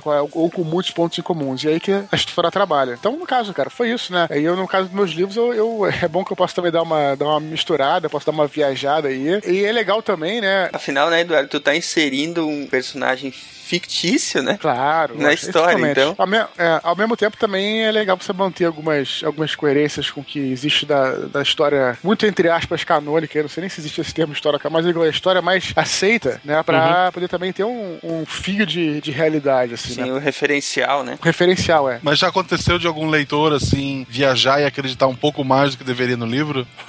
Ah, mas a versão que vale pra mim é a da Batalha do Apocalipse. Eu não acredito nas outras. a versão certa é a da Batalha do Apocalipse. Cara, muito difícil, cara. Quando isso periga de acontecer, eu já corto logo, já falo que é ficção, entendeu? Eu sempre falo isso em todos os lugares que eu vou, se eu for dar uma entrevista, se eu até mesmo, acho que alguns prólogos dos livros, que eu, sei lá, algum prefácio ou coisa assim, eu sempre falo, porque é isso, cara. É, é completamente ficção, né? E agora falando sobre isso, é, é, eu vou até, já que você tá falando de livro, vou até puxar um outro assunto que também tem a ver com isso, que é de um livro que eu adorei, isso é bacana também, interessante para os historiadores que talvez estejam nos, nos escutando aí, né? Defendendo a- o lado dos romancistas, né? Então, um dos livros que eu mais gostei, cara, foi o livro chamado Shogun, a gloriosa saga do Japão, que é um livro que se passa no Japão é, no período anterior à, à unificação do Japão, um livro foda pra caralho, que foi lançado é, na década de 70, e esse livro, esse romance, melhor dizendo, ele foi responsável por todo um interesse do mundo ocidental pelo japonês, né? Então, ajudou pra caramba e tal. E aí o cara tomou muito pau, assim, da, de alguns historiadores, não vou dizer 12 historiadores, vou dizer alguns historiadores, que falam, não, não tá preciso, não, não tá muito acurado e tal. E ele, no outro livro dele, ele, ele, ele, ele, ele responde dizendo que, olha, a, a história, cara, que ele tá escrevendo ficção, né, cara? Mas muitos livros de historiadores, né, só foram lançados pro público e fizeram sucesso porque a partir do interesse do Shogun, entendeu? Então é. Eu acho que é preciso ver assim, essa questão da- do, do romance como com, sei lá, com certo. né, menos dureza, vamos dizer assim, né? E tentar, enfim, entender isso. Eu acho legal essa, essa posição. Vendo por esse lado assim, ah, de ver com menos dureza, eu, eu acho que é totalmente. Não é assim hoje, né? Por causa que, assim, os, os livros romances, como, como também os filmes, eles é, popularizam, e isso é ótimo porque eles mostram, de certa forma, mesmo, mesmo que tenha várias partes ali que toda ficção, todo romance, todo. Tem muita coisa histórica que eles conseguem passar. Se não fosse por, sei lá, pelos vários filmes de Vietnã que a gente vê por aí, gente não saberia muito bem o que tinha acontecido lá. Exato. É, Ou mesmo uma coisa, uma coisa ainda mais fantasiosa. Eu lembro da- da- das minhas professoras de, de- de, olha, Fundamental 2 falando de Segunda Guerra e eu pensando no Capitão América, sabe, naquilo que eu tinha visto no gibi. Claro, claro. Eu me claro. interessava mais naquela aula porque, pô, Sim, tem sim. coisas que fazem referência àquilo que eu vi na, na, na ficção, é. É, a ficção, na verdade, ela é um gatilho, né? Pelo menos da forma que eu vejo, ela é um gatilho. Principalmente com os que fazem referências históricas, uh, ficções históricas e tal. São divulgadores, né? Exatamente, ela é um gatilho para quê? Você tá lendo aquilo, aí você vê o fato lá, você lê aquela, aquela ficção, aquele personagem fictício, mas você, se tem um pouquinho de curiosidade, vai querer saber como é que aconteceu de verdade. Aí você vai atrás do registro histórico, atrás de um livro de história. Então, pra- é, tem uma frase que diz o seguinte: você pode esquecer o que aconteceu, pode esquecer o que as pessoas te disseram, o que elas fizeram, mas você nunca vai esquecer como é que é, você se sentiu. Então, essa memória sensitiva, ela é a memória que mais, mais fica com a gente. E Exatamente. é, eu tô falando, eu tô falando é porque veio à tona essa questão do, da- do romance, né? Como você perguntou. E é, o romance tem essa, esse, esse poder, né? De te transportar, de fazer você se sentir junto com o personagem, você sentir todas aquelas emoções. O livro histórico, claro, eu adoro, né? O livro documental, mas você não vai, é, enfim, você até pode, mas em geral você. Não se envolve, né? Perfeito, perfeito, perfeito. Então é isso. Você é só o espectador daquela história, né, cara? Você tá só lendo sobre fatos que aconteceram. Um romance não. Você, o romance você se sente mais ligado com aquela história. É, fica Exato, triste exato. quando acaba, né? Fica triste que, que um bom amigo foi embora. Mas ó, o Eduardo falou aí que por mais que tenham várias versões, a pessoa nunca vai esquecer. George Orwell discorda disso, cara, porque 2 mais 2 é igual a 5. Ah, não, mas é, aí é, concordo, mas é outra coisa, é diferente, né? mas é sim, sim. É, uma outra mídia até que a gente. Mas tá, eu pensei em colocar na pauta e acabei deixando passando. Pode pensar, por exemplo, a série Assassin's Creed, o jogo, que ele usa personagens reais, Leonardo da Vinci, os Borgia, Maquiavel. o Maquiavel. Tu tem personagens que realmente existiram, alguns retratados mais fielmente, outros bem diferentes, mas figuras históricas que me instigaram a ir atrás de saber. Por exemplo, quando Assassin's Creed, acho que é o 2 ou o Brotherhood, que tem um Papa como vilão. Aí Ah, é o Alexandre VI. Rodrigo um papa. Borgia. Aí tu vai, pô, por que, que eu vou fazer isso com o cara? Tu vai na, na, na, na- na internet rapidinho, tu descobre que mesmo no nosso mundo ele merecia o que tava pra acontecer com ele. Né? Tem a série Borges, que é excelente, né, cara? Sim. Eu tenho o quadrinho do Manara também, que é muito bom. Você é do Manara, pô. Pô, e só, só por- já que puxaram, já que puxaram Assassin's Creed, não é só também os personagens, assim, é pelo jogo, toda a arquitetura que eles colocam, cara, dentro do jogo é, é fenomenal, cara. Cara, o, o jeito que eles. Os produtores do jogo reconstruíram Florença e, e as outras cidades italianas é impecável, cara. Sim, cara, é muito legal. Eles fazem aquela a catedral Santa Maria del Priore, lá no Del Fiore, lá no meio de, de Florença. Você vai pegar as fotos, é exatamente como eles, eles transcreveram detalhe por detalhe da catedral pro jogo, cara. Eu achei isso impecável, cara. Agora trabalho- tu imagina que o próximo jogo que eles anunciaram, prova- provavelmente no final desse ano, é Revolução Francesa. E os caras são franceses. Eles fizeram esse, esse mundo maravilhoso de uma região que eles tiveram que viajar, conhecer, estudar, bater foto. Imagina eles fazer do quintal deles, cara. Pô, E sabe uma coisa, Marcelo? Os primeiros vídeos que eu vi do Assassin's Creed 5, o, o- o teu personagem andando e de repente você vê aquela, ima aquela imagem da Catedral de Notre Dame, cara, com o sol por trás. Que, que- que imagem mais foda, cara. Ficou muito. O jogo vai ser lindo, cara. É o empolgado do game aí. A coisa é que é assim, ó, também muito dessa, dessa indústria dos, dos jogos, né? é, eles trabalham com artistas sensacionais, né? Não tem como tirar o mérito. O- eu, vou, eu vou roubar a frase do Jovem Nerd que ele falou uma vez, num, acho que foi no Nerdcast ou num dos Nerd Players. Ele falou que o cara que tá pintando aquele cenário, ele não é menos artista do que o cara que tá pintando um quadro, entendeu? Não é só porque ele tá pintando na tela do computador que ele é menos artista que o cara que. que... Com certeza, e, e, tenho, com certeza, você tem toda a razão. É, e até vou te dizer o seguinte: é, eu tive em Frankfurt no ano passado, né, aquela feira lá, e aí conheci finalmente o cara que faz a- os desenhos da capa dos meus livros, que é um alemão. Pra- Ah, o cara do anjo? Isso, o cara que faz a. É, que faz a, não, não o Andrés, não o Andrés que né, com a gente, faz desenhos internos da, da edição especial, mas quem faz. Aquela do a anjo capa. chorão. Exato. Do Anjo Chorão e depois os outros dois, né? Que eu acho foda o trabalho do cara. Tanto é que- E o cara, é isso aí, ele trabalha numa empresa de jogos, ele faz concept de arte para a empresa de jogos. E essa indústria é uma indústria que está mais lucrativa que a indústria do cinema hoje em Sim, dia. né? sim. Sim. Então é. Então, porra, é, é bem interessante o que você falou. É, ver que esses caras que, sei lá, no século XVI, XVII, XVIII, ou anteriormente, trabalhariam a partir de. É, com dinheiro do mecenato, ou trabalharia é, para, digamos assim, algum rei, ou trabalharia para a igreja, hoje em dia tá trabalhando na indústria de jogos. Que é maneiro, né? Esse é um Muito tão bom interessante. né? Esse cara eu defendo ele. Eu acho o cara fodão. Esse Muito bom. o cara desenha muito e tal. Então é, é- E o cara tem uma técnica foda, enfim, não vou ficar falando da capa dos meus livros aqui. Mas o que eu quis dizer é isso. Que é isso aí que você falou, né? Então, pessoal, a gente falando de jogo e, e livro e tal, é, eu, eu, eu adoro muito esse, esse universo fictício que o, o, o, Edu montou nos livros dele, o próprio Bernard Cornwell. Cara, eu adoro Bernard Cornwell, eu sou um fã fanático de Bernard Cornwell. Eu tô até hoje contando os dias que, que o filho da puta ainda não terminou as crônicas saxônicas, que eu quero terminar aquela porcaria daquela história. Ele lançou, ele lançou o sétimo, acho que foi em setembro do ano passado, só que não tá em inglês ainda. É, não veio pra cá ainda. E, tipo, e, e jogos e tal. E, cara, eu sou completamente a favor. Eu, como professor de história, eu ainda tenho um projeto que talvez eu, eu trabalhe pra virar um mestrado, que é usar jogos de computador, ou melhor, imagens e vídeos de jogos de computador, pra dar aula. Eu, eu ainda tenho esse sonho, porque eu tenho muitos jogos de estratégia, tipo, da franquia Total War, Age of Empires, é, Civilization, a saga Civilization do Sid Meier's. E, cara, o potencial que aquilo tem, é, a própria, o, o- não sei se vocês lembram, mas o próprio History Channel, quando era um canal bom, o- tinha um programa chamado Batalhas Históricas, e eles usavam uma, uma montagem em, em computação gráfica do- das batalhas, do César. do- Essa, essa montagem era feita com o jogo Home Total War.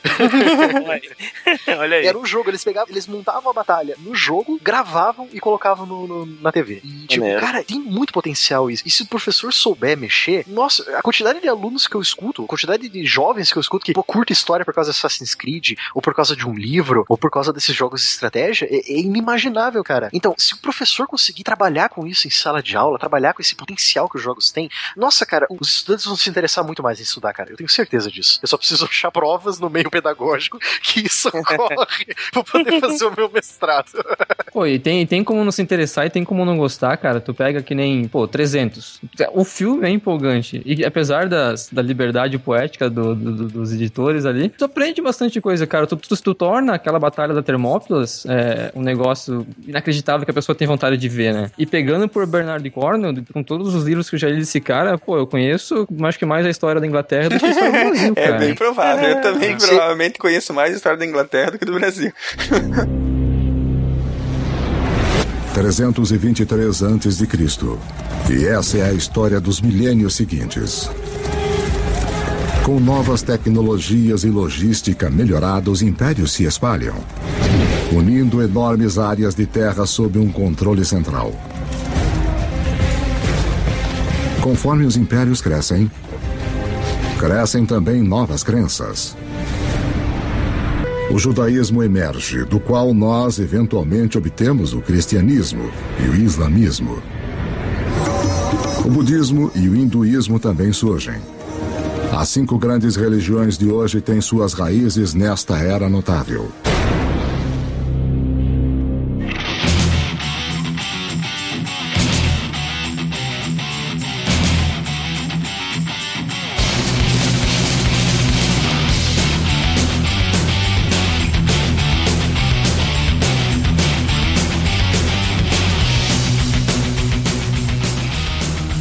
Nós falamos eh, também um pouco lá no começo sobre a tal da história contada pelos vencedores, né? Ah, sim. Então acho que a gente podia falar um pouquinho sobre isso. Inclusive, uma das referências pra gente falar é a própria Batalha das Encortes, que é toda né, envolta em uma eh, em um véu, né? Maura. É, exatamente, Maura, de que ela teria sido menos ou menos gloriosa do que ela na verdade é relatada, né? Digamos que os cronistas ingleses da época deram uma de Heródoto e deram uma enchida na linguiça. Não é verdade. Eles estavam fazendo história pura ali, vocês que não entenderam. Hum, hum, hum. É, no caso, falando um pouquinho da, da batalha em si, o exército inglês estava numa proporção bem menor em comparação da França. A diferença, é, a diferença do, do exército francês era de, era de um inglês para cada dez dos francos. Isso segundo o relato, né? É. Do Isso nosso segundo amigo aí. o Quem, quem é que foi que relatou essa parte aí, Marcelo? Tu, Matheus, tu lembra? Foi os O- cronistas o da relato original? Não, não me lembro. Mas foi cronistas. Foram cronistas ingleses, podem ter certeza disso. Eles deram uma embelezada na história, né, cara? Pra dar o- uma valorizada de que os ingleses derrotaram um exército muito maior do que, do que o deles e tal. Só que as fontes históricas mais recentes mostram que a diferença não era nem tão grande assim, né? Quer ver uma coisa interessante? Ó? Ah, ah, Eu li o livro Agincourt do, do Corno. No final, ele fala exatamente dessa dificuldade o Agincourt estava comentando antes. Que ele foi visitar os lugares onde aconteceram as batalhas, por exemplo. Porque o que? Ele queria escrever o livro, ele queria ver o lugar, se era mais alto, mais baixo, como é que as tropas ficaram posicionadas e tudo. E o lugar tá completamente diferente, entendeu? É uma rua com um shopping no final. Nossa, entende? Então, quer dizer, é, aí a gente vê bem a dificuldade que é remontar um sítio histórico, tentar abstrair dali fatos, né? No Discovery Channel tinha, uma, tinha um programa que eu vi uma vez maneiro, que o cara encontrou no quintal dele umas pedras lá e tal. Aí chamou os, os arqueólogos, na verdade. Aí foi arqueólogo, foi a equipe toda do Discovery Channel e tal. E mostra o programa todo, dizendo que aquele ali era um sítio onde tinham. Foi um sítio de funeral é, dos normandos, dos normandos, uma coisa assim. E aí reconstruíram tudo ali. Fizeram mega. Tinha tudo lá, tinha todas as pedras que foram, tinha lugar onde tinha as casas e tudo mais. Até no final até fizeram uma, um desenho, aqueles desenhos científicos, sabe? Pra mostrar e tal. Tá no quintal da, da casa deles. Muito maneiro. que legal. Muito bacana. Construiu a casa dele em cima de um cemitério antigo. Deu sorte que não era indígena. É, nem era assim, não- era tipo, na verdade, tipo um rancho que o cara tinha, sabe? Tipo, é- era um campo, entende? Foi muito legal o Eduardo ter citado esse programa, porque no próprio Dis- Discovery Channel eu vi uma vez é, um programa de três episódios, se chamava Desconstruindo. Eu não sei se vocês chegaram a ver. Eu já escutei esse daí, tem num site chamado Filosofia Nerd, eles publicam com uma frequência bem, bem aleatória, mas de vez em quando sai um Cara, desconstruindo a, a lá. cada ano, né?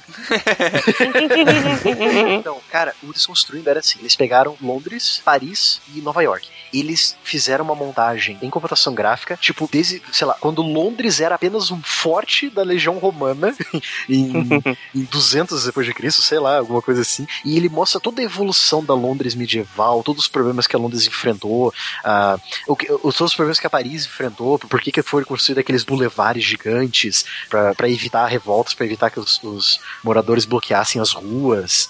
É, Uhum. Muito interessante, cara. Se puderem ir atrás, vão. É, Desconstruindo. São três episódios vale a pena, cara. Muito legal. Vale a pena ver. Nós estávamos comentando agora há pouco sobre os jogos eletrônicos, né? Nós temos uma referência aqui que são jogos de tabuleiro sobre a Segunda Guerra. Axis e Allies. Alguém já chegou a jogar esse jogo? Eu vi jogar. Cara, eu já joguei, já joguei. Já jogou? Já joguei, mas Uhum. eu, eu sou um sujeito meio burro, né? Como você vê. eu, eu, a gente jogou uma vez até na, na casa lá do Jovem Nerd, lá em Curitiba. Só que demora muito o jogo, sabe, cara? Sim, 15 minutos pra montar o tabuleiro. Caramba! Cara, é maneiro pra caramba, mas assim, você não, não é, é, não pode ser, é, ser um cara jogar se você sabe muita coisa, assim, do jogo, sabe? Da mecânica do jogo e tal. Não é de primeira que você vai, vai, vai conseguir jogar, mas é maneiro pra caramba, cara, é legal. Na, na Wikipedia chega a estar escrito de 2 a 10 horas. Eu vi partida assim. Eu nunca vi uma partida acabar. É, Sendo que a partida de duas horas é quando alguém consegue, na cagada, fazer uma bomba atômica e joga em cima do inimigo, né? Caramba! É, Numa jogada de sorte. Cara, você falou de ser Axis and Allies, que tipo, você pode controlar tanto, jogar tanto do lado do- das Nações Unidas como das Nações do Eixo. Eu lembrei. Quem aí jogou Secret eh, Weapons of Luftwaffe do PC? você antigo jogava isso, com. Hã? Antigo isso, né? Antiguinho, era da LucasArts. Era um joguinho de aviação que você controlava as- aquelas máquinas malucas da Alemanha nazista. Quer dizer, eles colocavam você na. Podia colocar você no papel de um aviador nazista. Hoje em dia, como tem produtora que não pode jogar, lançar joguinho com nazistas caracterizados que todo mundo cai matando em cima, né?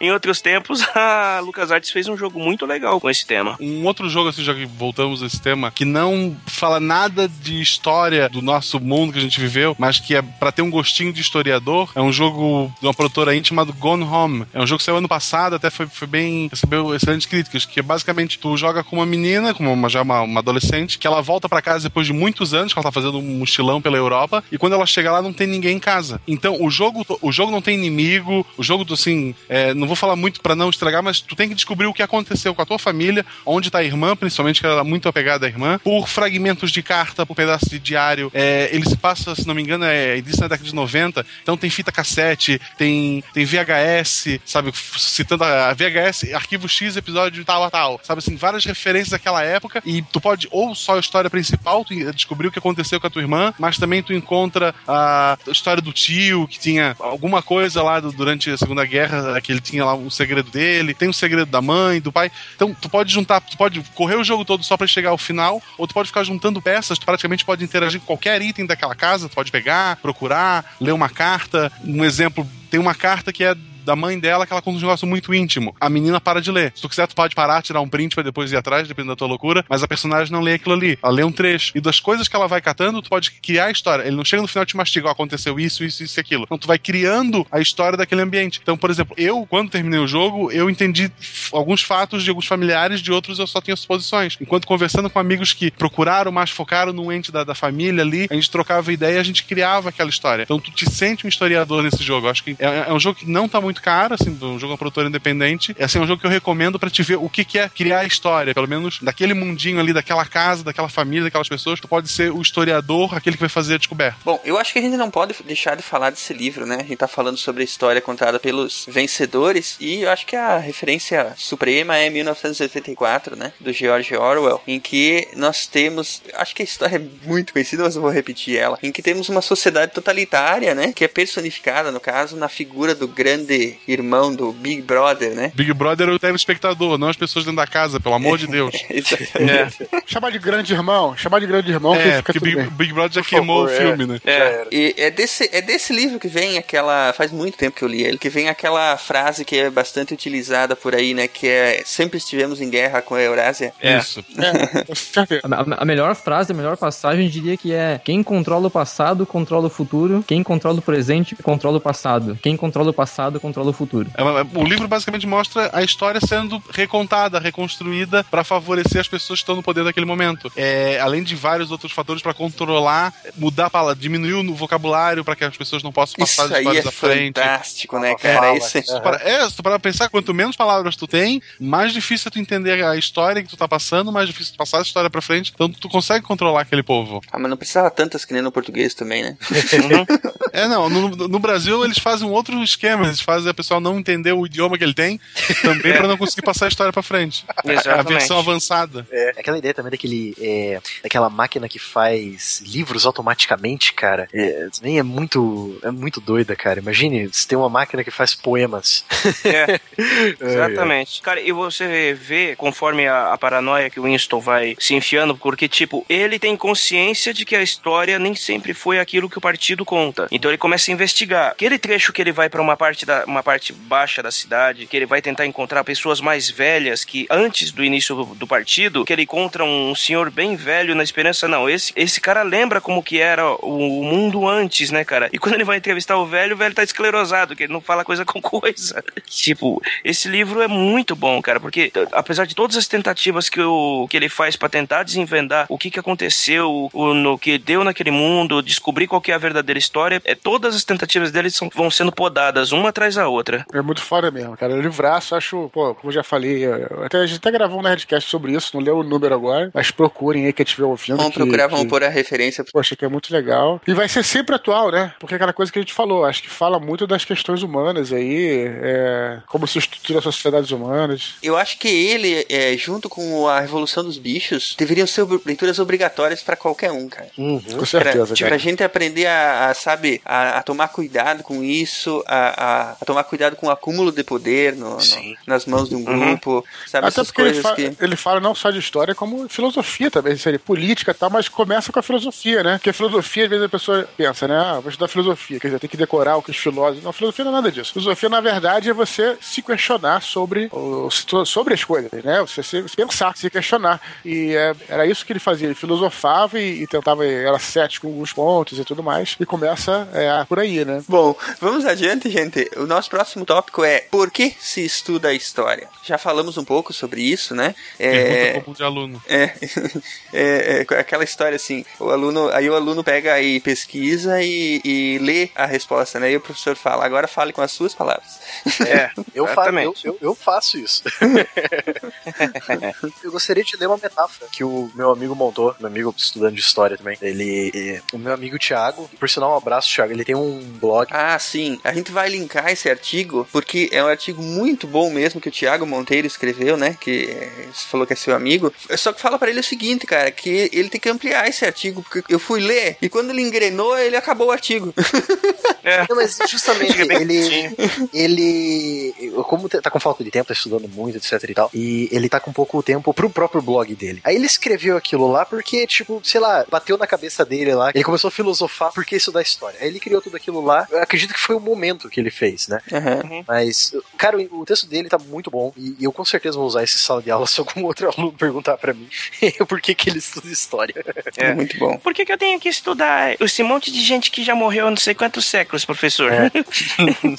Não, mas tem, tem uma pergunta de aluno que ainda é pior que todas essas, né? Que é aquela, o professor trabalha ou só dá aula? Ai, putz.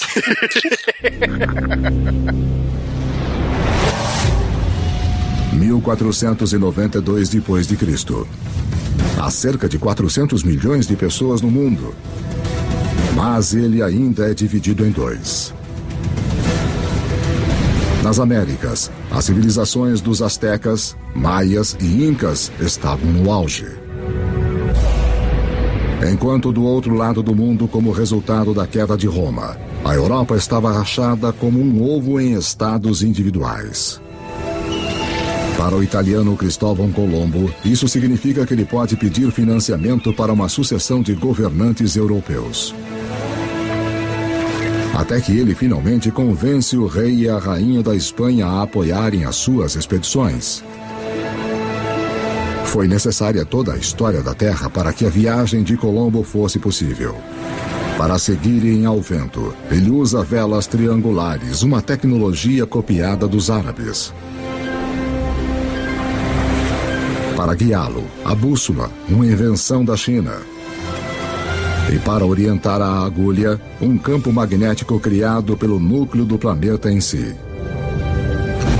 Apesar de Colombo estar à procura de uma nova forma de chegar à Índia, ao invés disso, o que ele faz é finalmente e para sempre ligar as duas metades do mundo. É um evento crucial para toda a história humana. Nada jamais será igual.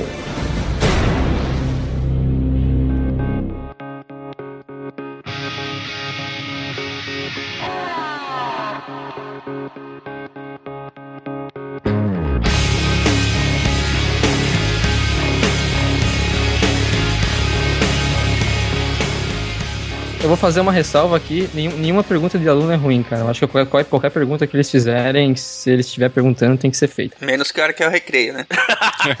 Ou aquele. Ó, mas eu, eu gosto de uma, de uma frase, assim, por que, que a gente tem que estudar história, né? Tem uma frase que, cara, eu não vou lembrar o nome dele, mas eu acho que era um historiador, pelo sotaque, era, devia ser gaúcho, porque passava na televisão, e ele falava que um povo que não conhece sua história está fadado a repeti-la, né, cara? Eu acho que ele não é historiador, mas eu sei quem que é. É o Eduardo Bueno. E, cara, essa, essa, essa frase eu acho que explica muito bem por que, que a gente tem que continuar estudando, né? Pra, pra conhecer tudo que já passou, tudo que. é, os erros que foram cometidos, o que, que a gente pode fazer de melhor, o que, que a gente não pode deixar acontecer de novo, né? É, é, é um dos fatores importantíssimos do, do estudo da história, né? É verdade. Sim, sim. Com certeza. Que são, na verdade, os motivos que deveriam ser escritos em.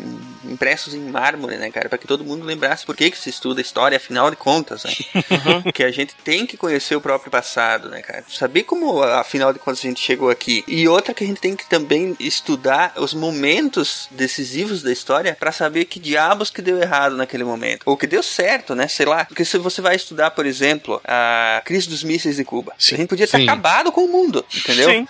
Então, o que que se passou? Como é que, como é que tava a organização social e política naquela época, entendeu? É para que a gente, estudando esse momento, a gente possa, inclusive, entender como é que a- a- o diabo da humanidade funciona, né? Onde é que sim. estão os gatilhos, né, cara? Porque da próxima vez que a gente tiver quase disparando um gatilho que vai acabar com a humanidade, a gente sabe como parar, né? É por isso que a gente não pode ter medo de, de, de falar sobre nazismo, de falar de Hitler, porque se a gente parar de falar desses caras, vão esquecer deles, mas não é bom esquecer. E é por isso que o pessoal tá fazendo campanha aí contra. Acabou de fazer, acho que, pô, quantos anos da do, ditadura militar no Brasil, que o pessoal ainda tá batendo nisso. Tem que bater mesmo, tem que fazer comemorar tempo sem ditadura pra não acontecer novamente, né, cara? E, e lutar pra tirar essa ideia de que ah, foi a ditadura, como se fosse uma entidade superior que fez aquilo. Foram pessoas. Exatamente. A mesma coisa o Hitler. Hitler, pô, ele não foi o anticristo, ele não foi um, um cara que maligno que O Voldemort. do- dos- É, ele não foi o Voldemort. Aquele que não deve ser mencionado.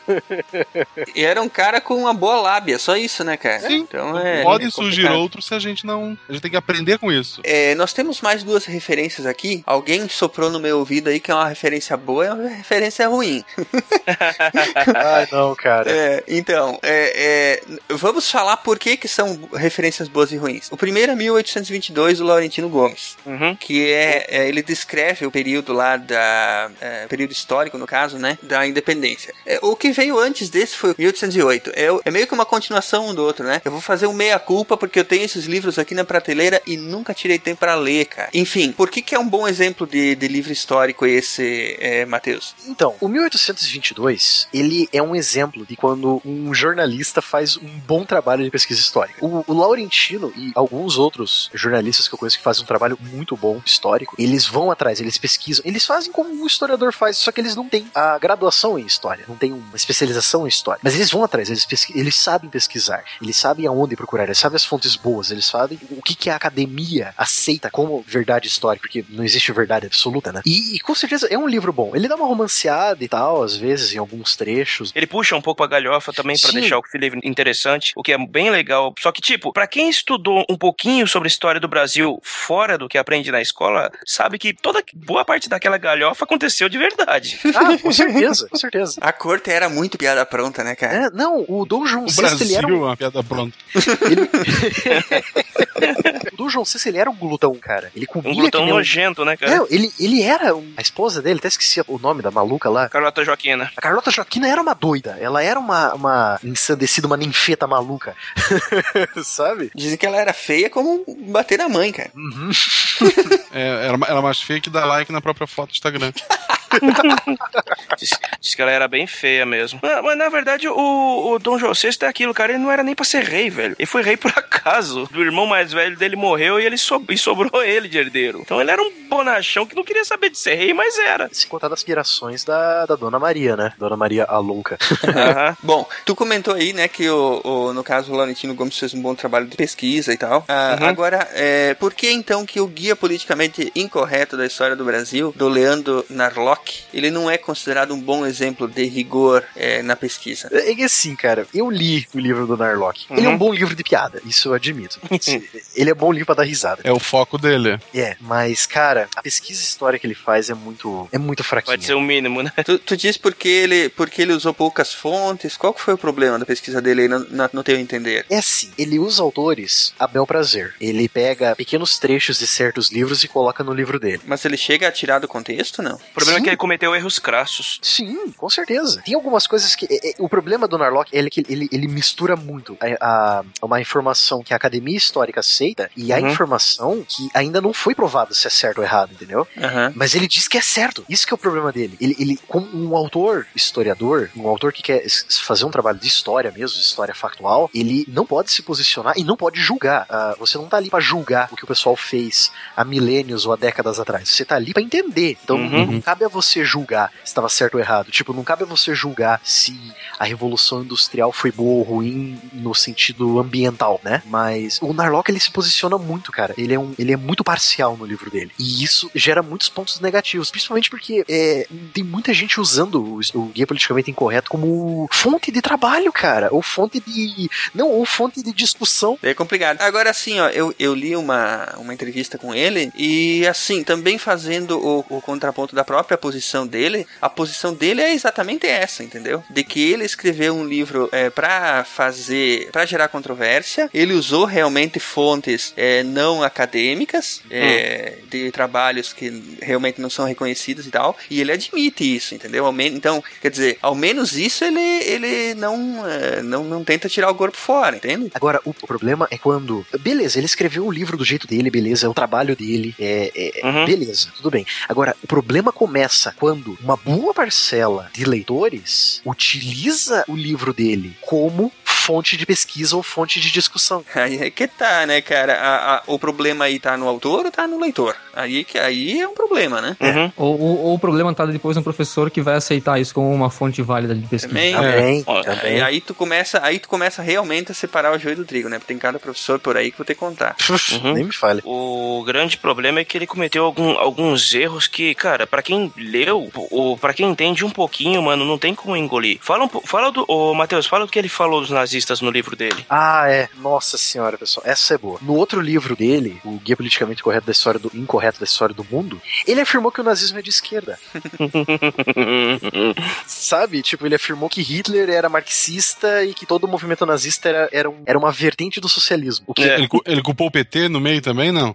deve ter colocado, com certeza. Cara, isso, isso, isso liga muita coisa, porque eu já ouvi falar muito desse cara falar muita coisa contra comunismo, e tem uma vertente no Brasil de que é, contra comunismo e que essa, esse pessoal, cara, fala muito que nazismo é, é de esquerda. Eu acho que eles pegam tudo que é vermelho é de esquerda, saca? E tocam uma bandeira nazista. é- Não, sem sacanagem, cara. Eu acho que esse é o filtro deles. Ah, é vermelho é esquerda. Caralho, mas dizer que nazismo é de esquerda é de uma burrice inacreditável. Todo mundo que estudou a história do mundo sabe muito bem que o nazismo era de extrema direita e nasceu como um movimento pra conter o crescimento do comunismo na Alemanha. Exatamente. Eles desciam porrada em comunista na rua, né, cara? Sim. Exatamente. No começo dessa brincadeira toda aí, não havia até uma relação de amizade ou de acordo comercial e tal entre, entre a Alemanha e os Estados Unidos? Sim. Exatamente em virtude dessa. Vamos nos unir contra o socialismo e o comunismo que tá crescendo. Sim, sim. É, Havia, né? Eu não tô falando bobagem. Não, a verdade foi assim. ó. O nazismo ele surgiu em um período em que o povo estava farto da democracia falha que se encontrava na Europa na década de 20 e na década de 30 e não queria o marxismo se espalhando pelo mundo. E Hitler e os, o, o- o Partido Nacional Socialista dos Trabalhadores Alemães, ele vem com uma, uma, uma terceira proposta. O Hitler e o- os nazistas tentam agradar todos os lados. Eles agradam tanto o trabalhador, o proletário, quanto o burguês. É mais ou menos como o Vargas fez aqui no Brasil, no, no Estado Novo. No Estado Novo. E eu acho que o pessoal se confunde porque eu, eu, eu- o Hitler ele usou ideias marxistas na economia, isso é fato. Mas na política ele era completamente de direita, cara. Não tem como dizer que ele era totalitário de esquerda. Tanto que houve, quando o Hitler subiu ao poder, houve uma maciça privatização de todas as indústrias alemãs. E o pessoal às vezes se confunde, tipo, é, porque usou Marx, usou Marx é marxista, ou sei lá, tem social, ou socialismo no nome, é comunista, é de esquerda. Tipo, Uhum. até o social, até o clube social é, é comunista, então acredito que seja isso. E ele e o, o Narnock ele afirma isso no livro, cara. E tipo, é, é difícil. Aí o povo compra a ideia. É, mas de, de qualquer forma, eu vou deixar o, o link depois no post da entrevista que ele deu pro Café Brasil, o podcast do Luciano lá. E, bom, é, é, é melhor que também não tomem o que a gente tá falando aqui como a pura verdade, né? Que ouçam e que procurem também outras fontes. Ah, sim, claro. é, O que eu falei do, o que eu falei do trabalho do Narlock é minha opinião de, de, de quem estudou história e das lorotas que às vezes ele fala nos livros, mas leiam o livro, não tô dizendo, tipo, eu sou completamente contra você queimar qualquer tipo de livro. Uhum. Tipo, o livro tá aí é pra você ler. Você escolhe o que quer é, ler ou não, sabe? O que quer pensar ou não. Então, É isso aí. Como a gente falou antes, na pior das hipóteses, o livro pode servir como um ponto de partida. Tu vai Exatamente. ler ali e tu vai atrás. Um gatilho pra, pra. Agora, o livro, quando é mal escrito, dá pra, né? Deixa ele pronto. Tem alguns que não vale a pena nem começar.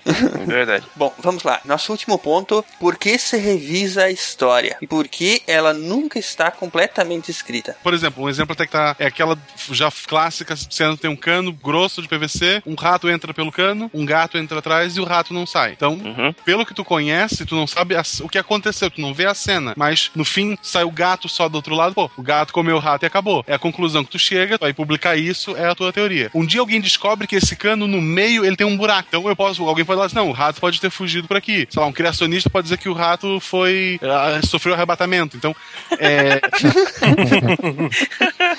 tu vai criando teorias em cima daquilo. Tu tem um fato e, e ele não tá completamente explicado. Então, às vezes, tu descobre detalhes novos, sei lá, o gato era vegetariano, tu vai descobrindo detalhes que te fazem ver, não, a história não aconteceu desse jeito. Tipo, Troia é uma lenda. Aí tu começa a ver é, resquício de, ah, de construção, algumas coisas começam a bater, então, pô, pode ser que não seja uma lenda. Então tu começa a refazer, a revisitar, a tentar juntar os fatos para entender o que aconteceu realmente naquele ponto. Sim. Eu acho que o principal, o principal pensamento aqui é que a gente, e principalmente claro, quem vai trabalhar com história, o historiador, ou professor, né? Ele não pode parar nunca de pensar. É. né? De, de- de- Exatamente. de- de nunca tomar aquilo que só porque é status quo, só porque é completamente aceito, como Uhum. 100% verdade. Né? Hum, Sim. Porque, certeza. é impossível reconstruir um fato histórico é, 100%. Uhum. Entende? Ah, Sempre vai sobrar alguma coisa, sempre tem algum canto em que você ainda pode espiar, algum, alguma, alguma reflexão é, com um olhar diferente que não foi feito ainda que você pode fazer. Então, nunca parar de pensar, nunca parar de questionar nesse sentido, né? Não no sentido de ficar perturbado e ficar tentando revirar coisas que. com alguma coisa que não, não seja produtiva, mas no sentido de sim questionar as coisas até onde elas devem ser questionadas. né? Uhum, como o próprio método científico. Exatamente. A história, como qualquer outra ciência, ela está sujeita a revisões, ela está sujeita a escrutínios de outros profissionais. Se alguém. É que sim, a ciência não possui dogmas. Se algum outro cientista achar que aquele fato histórico que a gente entende atualmente como verdade possui alguma incongruência, alguma inconsistência, ele vai fazer um trabalho de pesquisa, ele vai coletar informações, vai levar a revisão por pares. E se o- ele conseguir provar que aquilo que a gente entendia como verdade estava errado, ela vai ser revista. Claro. O bonito da história, como qualquer outro campo da ciência, é isso. Exatamente. E no final, os nazistas são de esquerda. Concordo com o que vocês falaram aí, especialmente no que você falou por último, né? Que, que acho que resume esse nosso papo, que é por que, que a história é uma ciência, né? Não é uma ciência exata. Mas como a gente falou e como vocês repetiram, justamente porque ela tá sendo, como diz o nosso querido Tucano, humildona, né? Se você não for um cientista humildão, você pode se preparar, meu amigo, que você é um sacerdote, assim.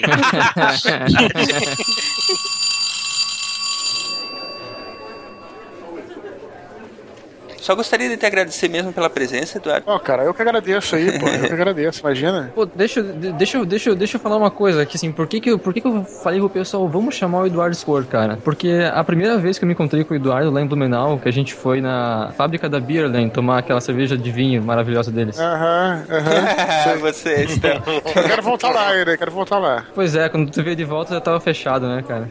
Mas, pô, eu lembro que na- naquela noite, cara, conversa- a gente sempre escutou bastante o Eduardo em Nerdcast falando de história, falando de história, tal. O Tucano também fala bastante de história JP. Mas tu deve pensar, pô, os caras até tem a pauta, deve ler antes e tal. Mas na mesa do bar, cara, ele se demonstrou, cara, assim, um grande professor de história, que ele mandava coisa atrás de coisa, conhecimento, e, porra, o cara, o cara conhece mesmo tudo isso, saca? Foi, foi um negócio.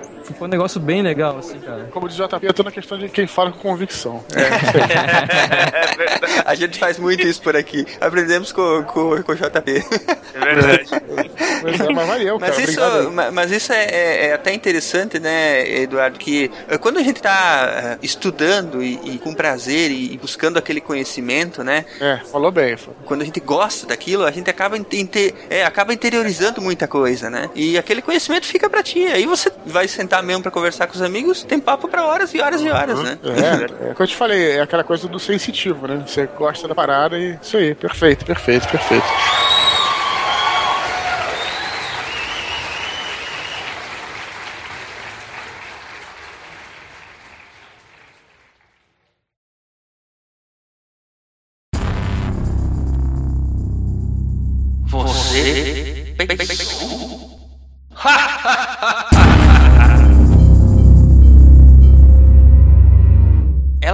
Pode se replicar. Mas e as três leis?